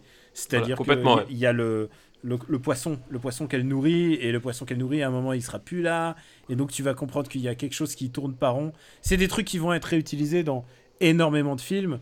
Euh, J'avais vu la série Russian Dolls. Russian Dolls, ça me paraîtrait étonnant qu'ils aient pas vu euh, Perfect Blue, quoi. Ah mais euh, voilà, mais euh, non mais c'est sûr, il y, en a plein. euh, même on parlait d'influence, effectivement, t'as raison. euh, notamment pour, reprendre un, nom qui parle sans doute à beaucoup de gens aujourd'hui, c'est Christopher Nolan. On, avait parlé d'Inception avec bah, Paprika notamment, mais Perfect Blue spécifiquement, tu retrouves du Perfect Blue dans, dans Memento. Je pense que Memento n'aurait jamais été le même film s'il n'avait pas vu Perfect Blue quoi. Ah non, mais c'est évident. Et je pense que même Nolan tout court, quoi, en fait. Oui, Nolan La tout court, bien sûr. Il y a un truc qui est vraiment saisissant avec. euh, tu sais, au début, euh, parce que j'ai montré le film donc, euh, à madame qui n'avait pas lu et qui, avait pas, et qui, qui lisait, qui devait lire le mot. non, je, lui ai dit, je lui ai dit ne te gâche pas un super film, regarde le film d'abord avant, avant toute chose. Et donc, elle a lu le roman après. Et, et, et elle dit Ah, au début, c'est animé bizarre, c'est un peu vieux. Et c'est vrai que. Ah oui, bah c'est ce qu'on disait, c'est que Mhm. voilà, il y a des. Et, et en même temps, au fur et à mesure, j'ai l'impression que le film prend complètement son ampleur après les dix premières minutes, en fait. C'est, il, il, il, euh, il met à, à travers presque une, une mise en scène un peu ringarde et je pense qu'elle est un peu volontaire puisque il représente des girls bands qui sont un truc un peu ringarde. Il veut, il veut montrer le côté passéiste de ça et tout d'un coup, je pense que la réalisation s'envole après ce moment-là, au moment où la réalité se déraille et que justement là où Satoshi Kon brillait, c'est par le montage. C'est la manière dont il signifiait les choses par le montage et, ça, euh, j'ai cité euh, Every Frame Printing, c'est ce qu'il mettait euh, en valeur à chaque fois quoi. Ah mais complètement, oui, effectivement. Et, et, et je pense qu'effectivement, le, tu, tu, tu, parles du début, euh, et le fait que, euh, que ce qu'on soit concentré sur la carrière d'idols, etc., euh, tu sens que Satoshi Kon, c'est pas un milieu pour lequel il a beaucoup d'affection, et je pense que justement, il voulait restituer tout ce côté, bah, tout ce côté ringard, effectivement, euh, dans, le, dans, dans, sa mise en scène. Et, et comme on l'a dit, il y avait les contraintes techniques aussi. Qui, enfin, et en même temps, il, a tiré parti de ça. C'est-à-dire qu'à un moment donné, il, il savait qu'il pouvait pas faire euh, de l'animation à, à, 24 images par seconde pleine tout le temps. Donc il a, il a dû faire des, des concessions. Et, et, et, comme tu l'as dit, il était directeur d'animation, donc il, savait ce que ça impliquait. Il savait ce que ça impliquait, il savait comment l'utiliser. Et d'ailleurs, il y a, y a, il y a plein de moments où euh, justement il va tirer parti de ce, défaut d'animation au, bon sens du terme. Il y a par exemple ce, cette, fameuse scène avec le tournevis. Où si tu regardes bien la façon dont c'est animé, il, il, utilise presque des... Euh, le rendu que ça donne, ça donne presque des images arrêtées. Mais c'est à la fois... À la fois tu le captes et à la fois c'est suffisamment furtif pour que, ça, pour ce soit pas euh, ostentatoire. Enfin il y a vraiment un équilibre. Voilà, tu sens que c'est un type qui, qui avait l'animation dans la peau quoi. Alors, je t'ai même pas dit, est-ce que tu aimes Perfect Blue? J'adore Perfect Blue. C'est alors, ouais, c'est honnêtement un film grandiose. Vraiment, c'est un, c'est je, je, je, pense que c'est mon Satoshi Kon préféré en, au cinéma, et euh, je trouve que c'est un film formidable. Vraiment, il, tout y est extraordinaire. Alors, euh, là, on va avoir un cas de discussion puisque j'adore ce film. Je trouve que c'est un film brillantissime. Je pense que Millennium Actress est, est son meilleur film. Alors peut-être, mais ils sont pas dans la même décennie. Ils sont donc... pas dans la même décennie. et, et, ça n'a aucune espèce d'incidence. Juste pour dire que Millionaire Actress est sixième dans l'année 2000. Mais en même temps, j'ai l'impression que le top des années 2000 est moins disputé parce qu'il y, y, a quelques gros ténors. Qui, rappelons que le, le, top des années 2000, c'est Memories of Murder, No Country for All Men, History of Violence, Mover, donc euh, encore euh, Bong Joon-ho, euh, GSA, et là Millennium Actress quand même. Et juste derrière Shihiro. Et là, dans les années 90, on a vraiment une grosse baston quand même. On a vraiment une grosse, grosse baston. Mais pour moi, c'est. Mille... Enfin, Million Actress, oui, mais euh, Perfect Blue, c'est un top 10 obligatoirement. Enfin, je veux dire, ce film est, euh, vraiment, vraiment, euh, vraiment extraordinaire. Puis, il y a une, un, tellement de couches de lecture ah non, qui, un... qui, qui, superposent. Et, et, et, une nouvelle fois, je le redis, mais c'est un film qui passe, bah, tu l'as dit, par le montage, euh, par des choix de mise en scène, euh, par l'utilisation du décor. Enfin, il y a vraiment euh, tout un tas de, de, de, de niveaux de, lecture cinématographique qui font que le film est cohérent sur une première vision, mais qui a à chaque fois une profondeur supplémentaire. Et tu te rends compte qu'à chaque fois, vraiment, tout est, tout est tout est fait pour porter le, le, le, le film et, et, le propos, et on rentre vraiment dans la tête de, de, de, de Mima. En fait, on, on, on, voit la ville et, et, les événements à travers ce qu'elle ressent. Et le, fait, et le twist, c'est qu'on ne sait pas exactement ce qu'elle ressent, en fait, jusqu'à la fin. Euh, mais tu comprends, enfin, tu es vraiment euh, dans le personnage tout le long, quoi. Bon, euh, je te propose de classer. Donne-moi, fais-moi une propale pour moi, ça va entre Impitoyable et The Mission. Ok. Genre, qu'est-ce que je te dise? C'est Perfect Blue, merde. c'est Perfect Blue, c'est. Euh, c'est un grand, grand film. Euh. C'est un grand classique. Et en le revoyant, là, je me suis dit, putain, c'est quand même un film. Euh, ouais, tu sais quoi, j'aurais pu discuter. J'aurais pu dire l'armée des douze singes et tout. Oui, mais... non, voilà, c'est ça aussi. Voilà. Pareil, enfin voilà. voilà. En plus, on est sur des thématiques qui sont pas si éloignées. Si non. tu regardes bien entre l'armée des douze singes et Perfect Blue, bon. Mais je pense qu'en termes de réussite artistique, je pense que Perfect Blue est encore un, cran au-dessus. Ah ouais, non mais c'est un vrai vrai grand film et euh, euh, et, en plus voilà, il, permet aussi de montrer que euh, parce que il y a beaucoup de dans le traitement du, cinéma d'animation dans les médias grand public. Bon, t'as as évidemment Miyazaki qui est d'un côté, et puis d'un autre côté, t'as vraiment à chaque fois le, le côté somptueux, impressionnant de l'animation. Là, Perfect Blue, c'est un film où tu vois clairement à certains moments que l'animation a souffert de problèmes de, de, budget. Mais en fait, ça transcende complètement ça. Au bout d'un moment, c'est plus ça l'important. quoi. Faire du cinéma d'animation, c'est de la maîtrise de budget. C'est vraiment ah ben, plus oui. que le cinéma traditionnel parce que ensuite, tu fais des dépassements et tout ça, et ensuite, le l'animation, tout est budgétisé.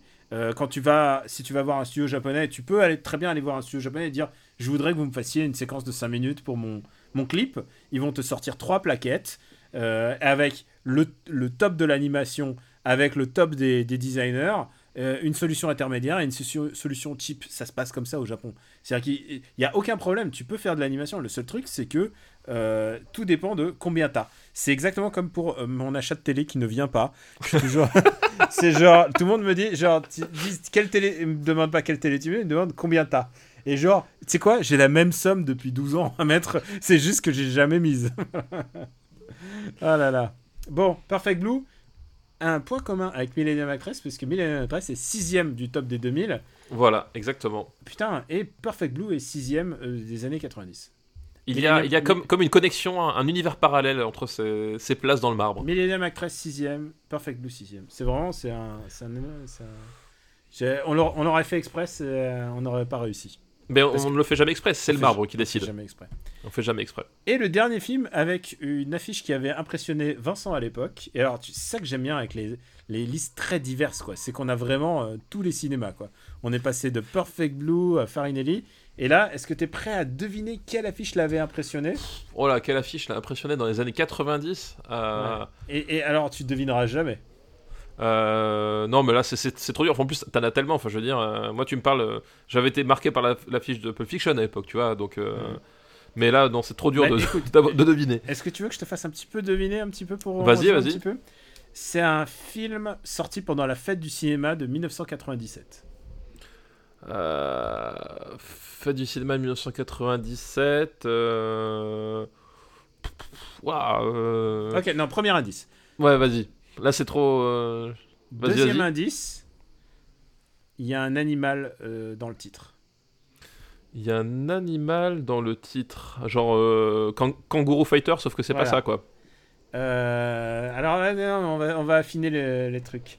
Euh, troisième indice, ça a donné. Il y a eu une suite. Il y a eu des suites. C'est une série. Euh, Il y a eu une suite. Oh. Euh, un animal dans le titre, putain. Alors, attention, je vais donner un indice et je pense que tu vas savoir. Vas-y. Jennifer Lopez. Anaconda voilà. Ah putain, j'étais alors, j'étais. J'étais, mais à des kilomètres de me Tu douter qu'on parlerait d'Anaconda. Tu pensais à quoi? Ah non, je sais pas, j'essaie de trouver, mais alors, euh, non, je, voilà, je me doutais pas que. C'était quoi la fiche d'Anaconda? C'était juste les yeux sur un fond noir, c'est ça? sur un fond noir, ouais. Ah, c'est ça, ouais. Et donc, pourquoi Qui est une bonne affiche, du coup, pour le coup? qui est une bonne affiche et je pense que l'affiche est meilleure que le film. Mais j'ai- j'ai des bons souvenirs de ce film puisque je l'ai vu justement. Pourquoi je connais ce truc, c'est que je l'ai vu pendant la fête du cinéma. Euh, oui, bah c'est. Alors, pour le coup, c'est un pur film de fête du cinéma. hein. Ah, c'est- C'est-à-dire, j'y suis allé vraiment parce que je me suis Parce fait... que c'était la fête du cinéma. Non, mais parce que je me suis fait refouler de la salle. À l'époque, les salles étaient pleines. C'était Ouais. un euro, un franc, la- un franc la séance. Non, c'est vrai que la fête du cinéma, au moment où ça avait été lancé, c'était c'était la folie furieuse, que je me rappelle aussi. Les, les salles étaient pleines. Alors qu'aujourd'hui, avec les cartes, c'est un peu. euh, bah voilà, c'est-à-dire c'est la fête du cinéma tout le temps si tu veux. Et, et la fête du cinéma, il n'y avait pas de carte d'abonnement à l'époque. Et donc, du coup, putain, on disait, putain, pendant une semaine, tu peux voir tous les films que tu veux. hein. C'était c'était Cannes. C'était Cannes, mais avec que des films de merde. C'était Cannes, mais avec une sélection plus aléatoire. C'était plus aléatoire. Je me souviens plus du tout des films que j'avais vus à cette époque-là de Fête du cinéma euh, 97. Et donc, il y avait Anaconda que je suis allé voir pour un franc symbolique. Et je pense que ça les vaut. Euh, ça les vaut bien, ça les vaut bien, effectivement. Euh, Anaconda, euh, le prédateur, je crois, dans mon souvenir, Ouais. le, le sous-titre. C'est un film de serpent géant. Voilà, Je- tout simplement.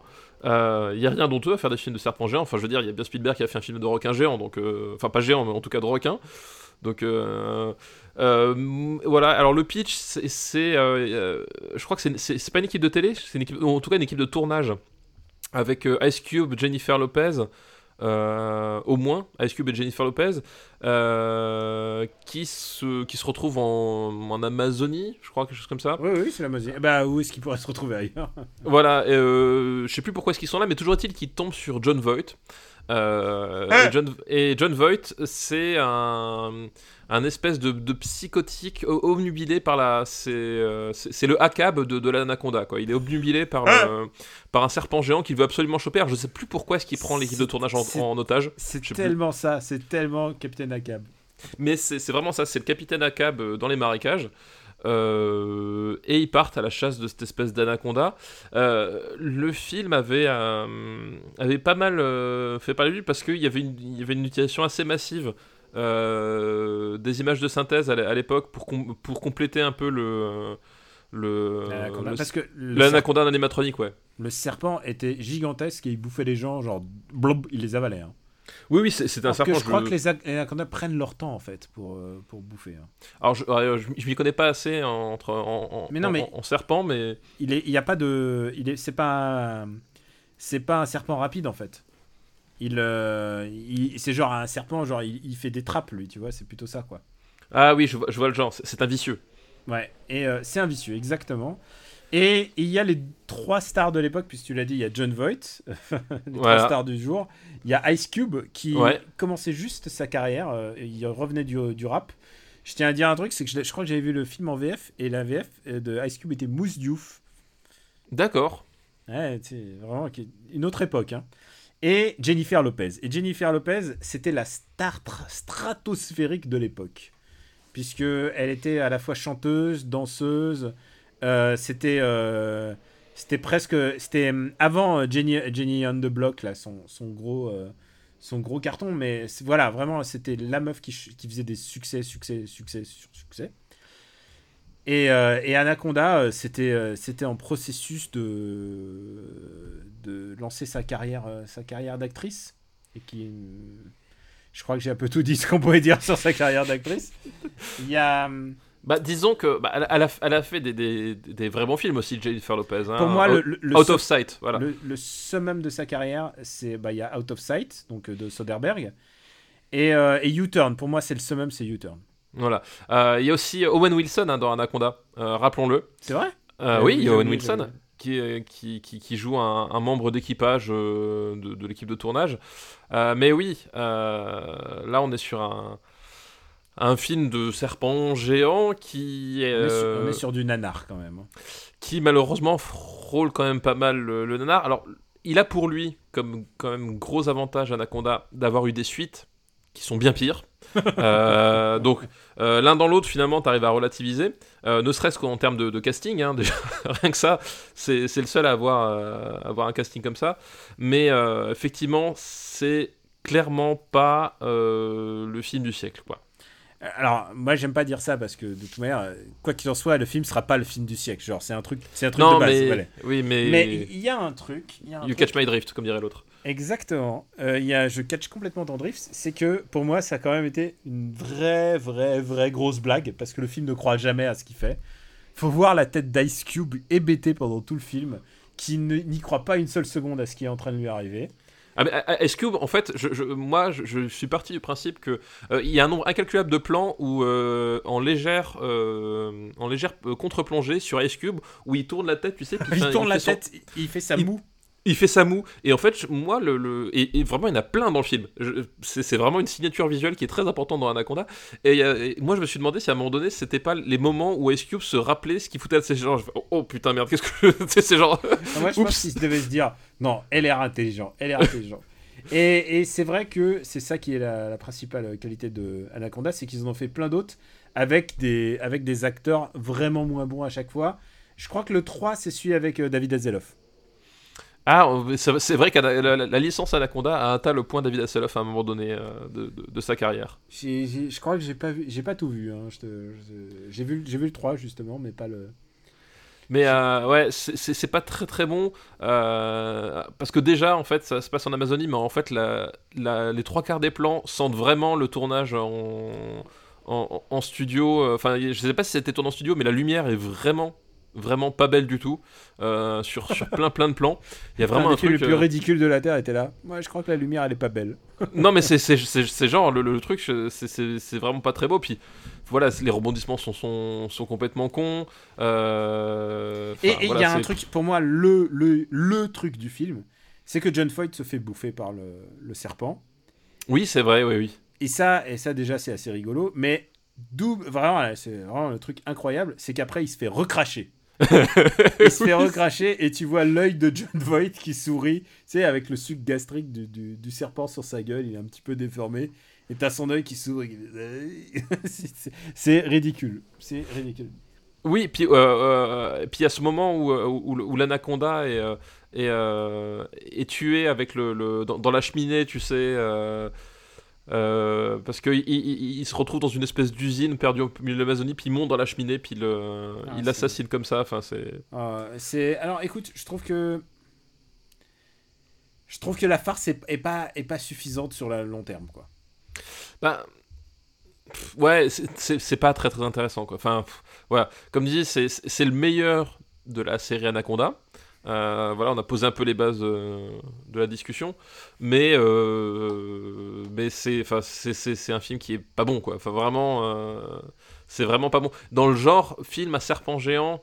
Euh, je, je préfère encore euh, Piège mortel à Hawaï, tu vois, même si en fait tu Ah vois oui, que deux préfère- minutes les serpents géants. Je préfère piège mortel à ouais. Au- Au moins, c'est vachement plus drôle. Là, il y a un côté. Là, en fait, il y a un côté. euh, Il y a un côté film raté plus que plus que gros nanar. C'est-à-dire que Ouais. il y a. C'est jamais assez ridicule Bah, pour a- être vraiment nanar. Il y a des images de synthèse déjà donc tu vois. Oui. Ouais, il y a déjà il y a des images de synthèse qui sont pas toujours très très belles. On est en 97, c'est et enfin il y avait déjà des, des belles images de synthèse en 97 parce que enfin dans ces euh, dans ces eaux là, on avait parlé de Matrix qui est sorti à peine deux ans plus tard. Enfin voilà, mais euh, sur ce type de production, c'était pas encore tout à fait forcément le, truc le plus pertinent. Donc il y a des moments c'est vraiment pas très beau. Et puis oui, c'est il y a des moments un peu chiants machin. Voilà, on, aurait pu passer à côté d'un grand nanar vraiment, vraiment fun. Et malheureusement, c'est même pas ça, quoi. C'est euh, juste raté. Ça ça vaut pas le coup. Est-ce que tu as vu un- l'autre film le plus connu de Luis Loza donc euh, Euh, lequel, euh, alors, il, il a pas fait. L'expert, c'est ça? L'expert avec Ah, Sharon Stone et Avec Stallone. Sharon Stone et Stallone, qui, je pense, un des pires Stallone qui ait jamais fait. Enfin, c'est Il y, a genre. ce- il y a cette scène de sexe dans la douche. C'est entre c'est ça. Stallone et Sharon Stone. Tu te dis, mais qu'est-ce que je suis en train de regarder? L'ex- L'expert, en fait, c'est le moment où Sylvester Stallone veut relancer sa, sa carrière et qui se dit bon, on va faire ce qui marche en ce moment. Et ce qui marche en ce moment, c'est les, c'est les ressucés de Basic Instinct. Euh, donc, on avait parlé de Jade, mais euh, voilà, l'expert, c'était ça. euh, Color of the Night. Voilà, c'est tous ces, tous ces films avec, des, avec des, des stars, mais qui font un peu euh, érotico euh, cheap. C'est atroce. C'est vraiment atroce. J'espère qu'on aura l'occasion d'en reparler. J'espère aussi. Où est-ce qu'on est-ce qu'on va mettre Anaconda? Où est-ce qu'on va mettre Anaconda? Oui, c'est juste place. La juste place d'Anaconda, c'est pas très haut déjà. Moi, je scrolle vers le bas. hein. C'est pas très très haut. Par rapport à Space World, c'est quand même mieux que Space ah, World, c'est mieux que World, ouais, non, faut pas déconner. Est- C'est quand même mieux que Spa- c'est mieux que le jour et la nuit. C'est mieux par que- rapport à Godzilla en matière de, dégueulasses Non, c'est mieux, mieux que, mieux que Godzilla. Par rapport à Dancing Machine, parce qu'attention, on, on tape dans les dans le lourd là. Et c'est marrant parce que c'est rare qu'on fasse ça par le, par le bas. C'est eh, c'est mieux que Super Mario Bros. Excuse-moi. Ouais, je suis pas. je suis- Non, je crois que Super Mario Bros. c'est ma barrière haute. Alors entre Super Mario Bros. et Double Dragon. voilà, hop là. Ok, je, je vais pas me battre pour Anaconda, tu vois. je- Non, mais bien sûr. Mais non, non, non. Attends, attends. C'est. Je veux dire. Est-ce que tu penses que le Spoons. Ah putain, le Spoons c'est vraiment nul, hein, putain. C'est ça. Est-ce que tu penses que Star Wars épisode 1 c'est vraiment mieux qu'Anaconda? Ouais, ouais, ouais, ouais, parce qu'il y a quand même euh, Darth Maul, faut pas déconner. D'accord, ok. Donc C'est genre, euh, il y, a, y a Duels of Non, mais- Fate. Voilà, c'est Et- ok, ouais, je l'entends. Bah, du coup, voilà, entre Super Mario Bros et Double Dragon, c'est la bonne place. c'est la bonne. Écoute. C'est marrant d'avoir fait ça dans l'autre sens pour une fois. Oui, ça fait du bien. Ça nous donne l'impression d'être sympathique. Juste l'impression, parce qu'on ne l'est pas vraiment.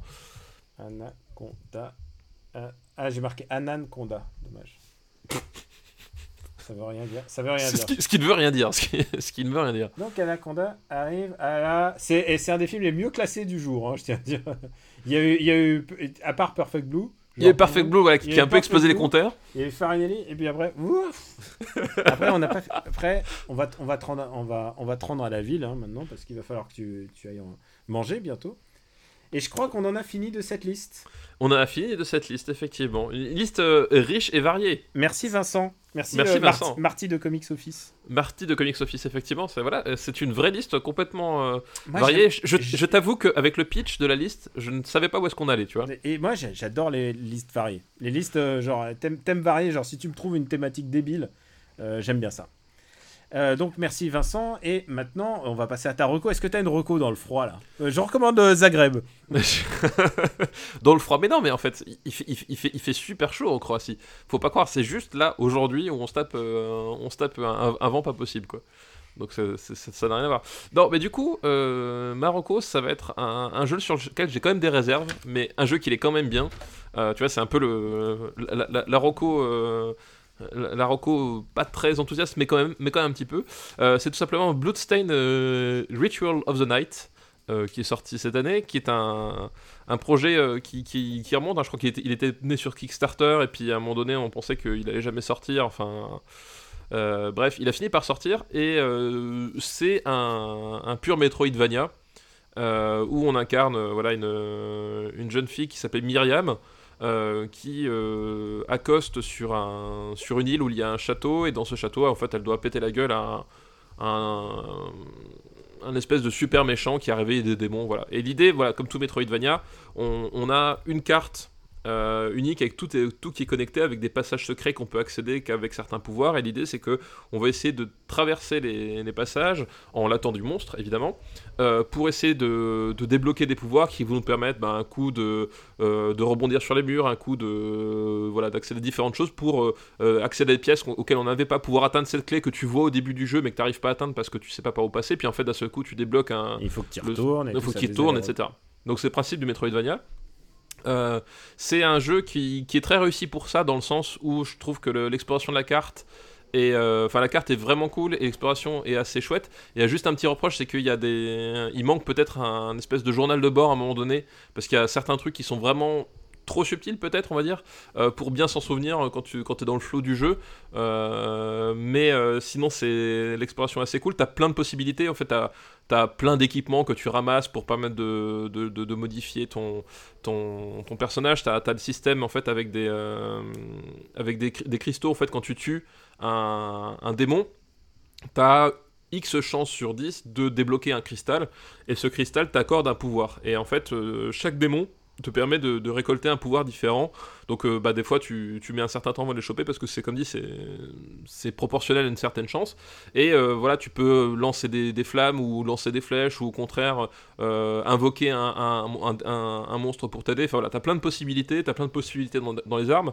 Et donc t'as vraiment moyen de trouver euh, ta façon de jouer euh, comme tu veux. Tu peux utiliser euh, une grosse épée qui fait énormément de dégâts mais qui est lente, mais en contrepartie, tu peux appeler un, monstre qui t'aide, un, un familier, voilà, pour, pour, pour distraire les ennemis. Ou alors, à l'inverse, moi, c'est ce que j'ai fait, c'est que j'ai pris un personnage super rapide avec des dagues et avec des coups très puissants à distance, euh, voilà, pour, pour que quand, quand je suis au contact, je donne plein de petits coups, puis quand je repars, je donne des coups euh, très puissants. Voilà, enfin, t'as plein de façons Mais- de varier les, les choses. Mais ça me Euh, rappelle un jeu dont on a parlé dans notre épisode bonus jeu vidéo. Mais oui, Ça me rappelle Dead Cells que j'ai terminé il y a pas longtemps. Voilà, et bah, évidemment, il y a la nature de Dead Cells. Alors, du coup, c'est un peu le reproche que je fais à Bloodstained, c'est que d'un point de vue gameplay, c'est quand même moins exaltant et euh, moins satisfaisant que Dead Cells. Euh, notamment, euh, je trouve qu'il y, a- un truc très étrange en fait dans l'animation. En fait, le gros point noir de Bloodstained, c'est sa technique, c'est-à-dire que c'est une espèce de 3D avec une espèce de 3D, mais qui est pas toujours très jolie. Tu sais, il y, a des- moments, c'est c'est modélisé bizarrement, c'est tu sens ce qu'ils ont voulu faire cette espèce d'ambiance, bah voilà, gothique en, en hommage à, Symphony of the Night, hein, le Castlevania qui reste quand même la référence absolue euh, du genre et pour le coup de ce jeu-là. Mais c'est pas toujours très réussi. Il y a des moments où c'est vraiment moche et euh, aussi donc t'as des moments où l'animation est vraiment bizarre. Il y a des, fois quand tu donnes des coups, et ben voilà, la, façon dont les coups sont portés, c'est voilà, la sensation est un peu étrange, alors que justement Dead Cells, au contraire, t'as un vrai punch euh, dans l'animation, dans, la, dans le déplacement du personnage. Là, c'est pareil, t'as une espèce d'inertie, je trouve, dans le saut qui est un peu étrange, quoi. Je suis pas, je suis pas complètement fan. Donc, pour moi, voilà, c'est Symphony of the Night et Dead Cells restent largement au-dessus, euh, mais c'est un jeu qui est quand même assez, assez chouette euh, par son, voilà, son, idée d'exploration qui fonctionne plutôt bien et par tout, plein de possibilités. Puis voilà, as une ambiance euh, l'ambiance typique de, de, de jeux japonais dans les, dans les dialogues, même dans les rebondissements, qui, est assez sympa. Donc c'est un jeu très perfectible. Il y a, pas mal de, choses qui sont, qui sont qui auraient pu être améliorées, on va dire, notamment sur les jeux de perspective, parce que comme j'ai dit, c'est en 3D et t'as des moments où où le- les niveaux sont, sont semi-circulaires. Si tu, je sais pas si tu vois ce que tu veux dire. Tu restes sur, le- enfin, tu progresses toujours sur un seul plan, mais de temps en temps les niveaux s'enroulent sur eux-mêmes. Et en Ah, fait, bah, c'est- ça, c'est un, c'est un truc euh, né dans les, les Metroidvania, genre de 2007-2008. C'est quand Voilà. la 3D commençait à s'immiscer, quoi. Exactement. Et là, pareil, t'as as certains passages où euh, je pense notamment à un boss en particulier où c'est en fait ça dessert le jeu dans le sens où euh, l'appréciation des distances et surtout des perspectives est un peu foirée et du coup parfois tu donnes un coup qui devrait porter et en fait il porte pas. Enfin voilà, t'as des trucs comme ça. Donc c'est perfectible, mais c'est attachant. C'est-à-dire qu'une fois que tu rentres dedans, que tu te fais un petit peu à, voilà à cette espèce de de, de, de, de, de- de maniabilité qui parfois est un peu flottante, cette animation qui est un peu, euh, un peu en deçà, euh, tu rentres quand même dedans et tu as envie de progresser, tu as envie d'aller jusqu'au bout. Et tu as même un, un twist qui est vachement marrant. Enfin, c'est qu'à un moment donné, moi je suis tombé sur le, sur le boss de fin en plein milieu du jeu. Et euh, donc j'ai, dé- j'ai débloqué une fin, et sauf que tu, le jeu te fait bien comprendre que c'est pas la bonne fin. Tu vois ce que je veux dire? Hmm. et, euh, et du coup, t'as qu'une seule envie, c'est retourner dedans et, et ben, et faire la bonne fin. Et du coup, voilà, l'envie d'exploration pour- prend Ah, vraiment qui, le dessus. qui était le twist de, de Castlevania. Oui, qui était le twist de Castlevania, exactement. Donc euh, voilà, l'envie d'exploration reprend quand même le dessus, et je pense que sur ce jour-là, ça reste quand même le moteur principal, et le fait est qu'il est efficace, c'est pour ça et que ça fonctionne.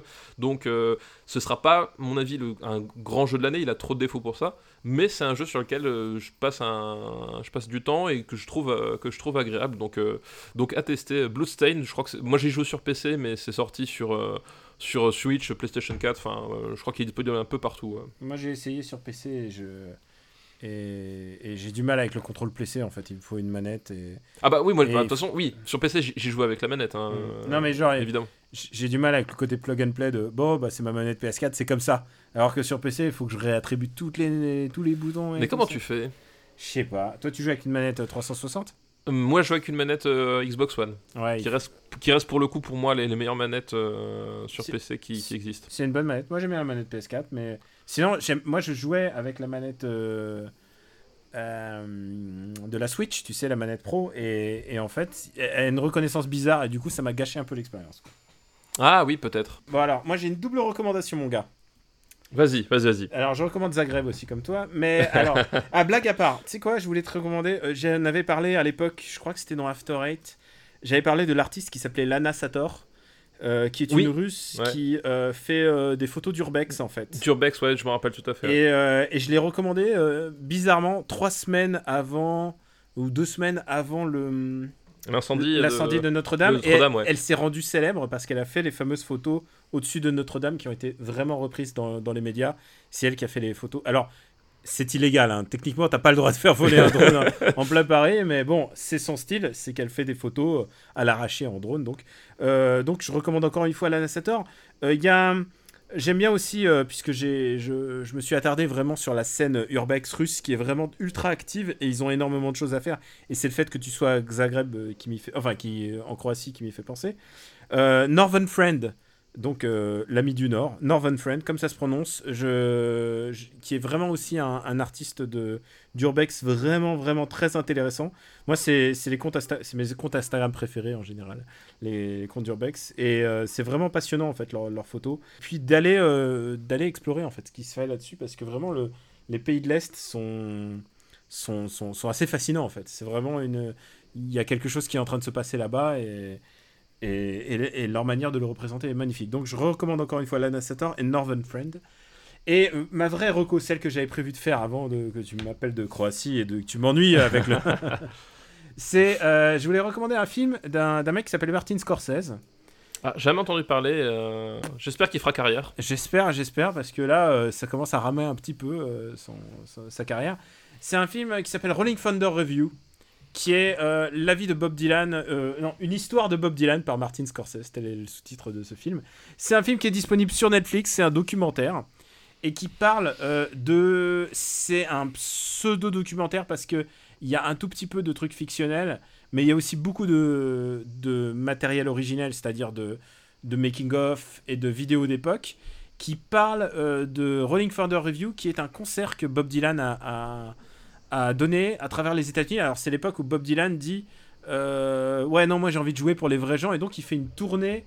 euh, à travers les États-Unis, mais pas genre les grosses scènes. Il fait des, je sais pas, je sais pas, il en fait une aux chutes de Niagara, il en fait une à Cambridge, tu vois. Enfin, il fait, euh, il va à Tallahassee, tu vois. Enfin, c'est pas, c'est pas l'endroit où tu pourrais t'attendre à voir Bob Dylan, mais aussi Bob Dylan et ses amis, puisqu'il y a Joan Baez qui est parmi eux. Il y a aussi plein d'autres stars. que je ne connais pas en fait, parce que je suis un peu ignorant dans cette époque et j'essaie de me documenter. Euh, comment dire Re- euh, Bob Dylan est un artiste très important dans la vie de mon père en fait. J'ai l'impression et je me par euh, je, je, m'y intéresse énormément aujourd'hui à Bob Dylan. C'est c'est sans doute l'artiste que j'écoute le plus en ce moment. Et donc, ça serait con de manquer quand même un film de Martin Scorsese qui parle de Bob Dylan et qui vrai commence que ce par- serait con quand même. et qui commence, mais c'est quoi la, la Rolling Thunder Review? Mais c'est tellement vieux, j'étais même pas né, alors qu'il est déjà tout yeuf lui-même, parce que ça commence par une interview de lui-même. Et euh, franchement, ça vaut le coup. Si vous vous intéressez aux années 70, si vous vous intéressez à Bob Dylan, plus largement vous vous intéressez à la musique, parce que c'est quand même aussi très important en fait, la, la, la vie musicale de Bob Dylan, surtout à cette époque-là. Je vous recommande vraiment chaudement. C'est drôle, un peu tendre, un peu farfelu. Il y a aussi, c'est rigolo parce qu'il y y a tous les gars qui se prenaient pour Bob Dylan et tout. Et tu vois que bah il y en a qu'un seul, c'est Bob quoi. Euh, donc voilà, je vous recommande ça. Je vous recommande ça plus, plus largement que Bouge, le film dont on a parlé au tout début, ou que la carrière de, euh, de Ophélie Winter. Mais en même temps, tu sais quoi Ce film-là, eh ben, on va pouvoir le classer. Parce qu'il y a des gens qui nous ont posé des questions. Est-ce que les films Netflix, euh, ils peuvent euh, concourir? Mais nous, oui. Nous, c'est pas parce que c'est pas. Bah pas oui, oui, de toute façon, enfin, déjà, on, on a déjà expliqué notre position là-dessus euh, à, à maintes et maintes reprises. Et puis surtout, on, je veux dire, on, on est quand même le podcast qui a classé Carlitos Way 2. c'est vrai. Donc, euh, pour vous dire que, un, la qualité, ce n'est pas un critère, et deux, même la distribution, parce que Carlitos Way 2, il a jamais vu une salle de cinéma de sa vie, hein, ça je peux vous l'assurer. Donc, euh, vous Ah, inquiétez même pas. pour la projo des copains, non Bon. Non, je pense que même la projet de copains, ça se faisait dans le salon, tu vois. Euh, et je suis pas sûr que tu beaucoup de copains après la projo, tu vois. Peu, de, peu de monde voulait rester associé à ce, à ce film-là. Mais c'est pour dire qu'effectivement, euh, les films Netflix ou, ou, ou autres, hein, enfin, puisque Amazon Prime va, a aussi son, va aussi développer son catalogue, et je pense que Disney Plus fera peut-être des exclus aussi euh, pour Disney Plus et plus forcément pour les salles. Euh, donc tout ça, ce seront des, des choses dont on qu'on qu'on- évoquera parce que ça, ça- voilà, ça reste du cinéma euh, dans au sens euh, langage cinématographique et que qu'on le veuille ou non, de toute façon, l'arrivée de Netflix a changé ça en termes de distribution. Euh, voilà, a mis un coup de pied dans la fourmilière en termes de distribution, euh, mais en termes euh, cinématographiques, bah, ça reste du cinéma qui est juste pas distribué sur grand écran, donc on les prendra en compte, Donc, évidemment. Même, même Bright, euh, le, le bidule. Même Bright, Bright qui va donc avoir une suite, Daniel. C'est Euh, vrai, putain, parce que tout le monde attendait la, la, la suite de Bright. tout le monde attendait la suite de le Bright. lore de Bright n'attendait que ça. Et d'ailleurs, je me pose des questions sur la façon dont l'algorithme de Netflix, parce que euh, faut pas croire, il y a pas, c'est pas un type qui à un moment donné va, va relever les trucs et se décider, bah tiens, on va faire telle suite. Non, c'est, ils ont des algorithmes pour tout chez Netflix, Mm. et ils ont notamment des algorithmes de retour. D'ailleurs, on a eu un, des documents assez intéressants sur le sujet qui sont sortis il y a, il y a quelques semaines, euh, qui disaient que, qu'en fait, si Netflix font très peu de séries à plus de deux saisons, c'est parce qu'en fait, ils se sont rendus compte qu'au-delà de deux saisons, c'était plus rentable dans- en termes d'abonnés. C'est-à-dire que les, les gens viennent pour la première saison et un peu pour la deuxième, mais à partir de la troisième saison, eh ben, tu gagnes plus de nouveaux abonnés sur ta, sur ta série. Et donc, du coup, euh, Ah, finalement, dans l'esprit, faire une troisième saison pour, pour, pour une série, euh, c'est pas, c'est, c'est pas ça qu'ils veulent. Donc, C'est comme les euh, comics, il vaut mieux faire des numéros 1. Donc Et- voilà, donc du coup, euh, voilà, c'est- faut savoir que l'algorithme Netflix a, a ses, euh, a ses- a ses- a ses- comment s'appelle, ses contraintes aussi, et que euh, pas mal de choses passent par là. Et quelque part, à un moment donné, dans cet algorithme, quelqu'un leur a dit, au fait, Bright, ça a cartonné, tout le monde veut un numéro 2. Et il y a personne qui s'est dit, ah ouais, trop bien. Ils se sont dit, ouais, cool, on va faire un Bright numéro vu, 2. Personne l'a vu chez eux. Euh, non, je pense que personne l'a vu chez eux, ouais, à mon avis. Je pense que ça doit être ça. Et donc, il y aura un Bright numéro 2. Et euh, voilà. Et ce qu'il y a de bien, c'est que ce film, là, on est donc le 10 juillet euh, 2019, c'est que ce film ne sortira pas avant 2020. Et donc, du coup, on n'aura pas le. Euh, ou en tout cas, pas avant 10 ans. Donc il n'y aura jamais, jamais d'affrontement Bright et Bright 2. Il n'y aura jamais d'affrontement. Voilà, le Super Bright Battle euh, n'aura pas lieu. On ne pourra pas savoir qui de Bright 1 et 2 sera le meilleur film. Bah, on vous remercie beaucoup. Euh, c'est pas la peine de. On a fait nos recos, c'est pas la peine de, dire où vous nous retrouvez euh, parce que, parce que toi, visiblement, t'es en voyage. Donc, euh, vous pouvez le retrouver à Zagreb. Et pour ma part, bah, Camille Robotique sur Twitter. Ça va, on, on l'a fait courte hein, ce coup-ci. hein. Parce Oui, cette fois-ci, on l'a T'as fait. besoin de retourner, retrouver ta famille, j'imagine. C'est ça, exactement. Il, Ouais. il est, il est temps d'aller dépenser euh, l'argent public euh, que je touche tous les mois sur les plages de Croatie. Non, t'as bien mérité tes, tes vacances. hein. Tu formes euh, les, les jeunesses du futur. Ouais, ouais, je- je- ou alors je les déforme, je ne sais pas. J'ai j'ai encore jamais trop su. On vous remercie de votre fidélité. Super Ciné Battle, c'est Super Ciné Battle euh, le podcast disponible sur supercinébattle.fr où vous pouvez retrouver la master list. Et, euh, et puis sur, et vous pouvez nous retrouver sur toutes les applis de podcast dédiées. N'hésitez pas à nous écouter en, en, en déplacement, en voyage. Il y a un moment, euh, j'ai parlé de la ligne 13 et de l'enfer de la ligne 13 et, quelqu'un m'a dit gentiment Heureusement que j'ai Super Ciné Battle pour supporter la ligne 13. Parce que moi j'ai dû la prendre hier. Moi je suis pas en vacances, j'ai dû Ouais, prendre la Japan ligne 13 Expo. hier. Euh, non, non, que des gens qui habitent au bout de la ligne 13. Oh merde Japan Expo, c'est le RERB. Et, Ah, c'est le RRB, oui, et c'est qui vrai. sont un peu les deux mamelles de l'enfer. Tu sais, il y a Carib et Scylla, et c'est deux opposés de Paris, et c'est l'enfer. C'est pour ces deux raisons que tu as envie d'habiter loin, en fait. Je comprends. Je, comprends, je te comprends aujourd'hui, Stéphane. Ah oui, oui, non, moi, la, la- la Japan Expo, moi, je, je suis, je suis très content de ne plus être obligé d'y aller, tu vois. Ah, moi j'aime bien les gens qui ont compte, mais par contre. euh, Bah, le, le- c'est- le problème, les gens que tu rencontres à Japan Expo, déjà, tu, tu- tu les rencontres avec ton nez sous leur aisselle et la sueur qui coule dessus. Parce qu'il y a tellement de monde que dans ces vrai. putains de halls surchauffés que c'est un peu, en termes voilà, en termes de rencontre, c'est pas forcément l'endroit le plus agréable non plus, tu vois. C'est tellement bondé, c'est assez fou, il quoi. faut 12 jours de récup pour avoir vu tes amis, ce qui est compliqué. C'est clair, quoi. Puis tu, tu, tu cuis pendant, pendant 50 minutes en attendant le RER. Enfin, Ah, c'est on t'a dit totale. que c'est un été très chaud. C'est ça, ouais, c'est ça. Au fait, on vous a dit que c'était la canicule ou pas? Donc, on vous embrasse très fort et on vous dit à très très bientôt pour un autre épisode euh, qui aura. Je me demande si le vent, je l'entendrai euh, à l'enregistrement, ça va être très intéressant. Bah, je ne sais pas. Écoute, les auditeurs nous diront si on a entendu le, le vent croate euh, souffler dans Super Ciné Battle. On vous embrasse très fort et on vous dit à très très bientôt. Ciao. Ciao à tous, merci.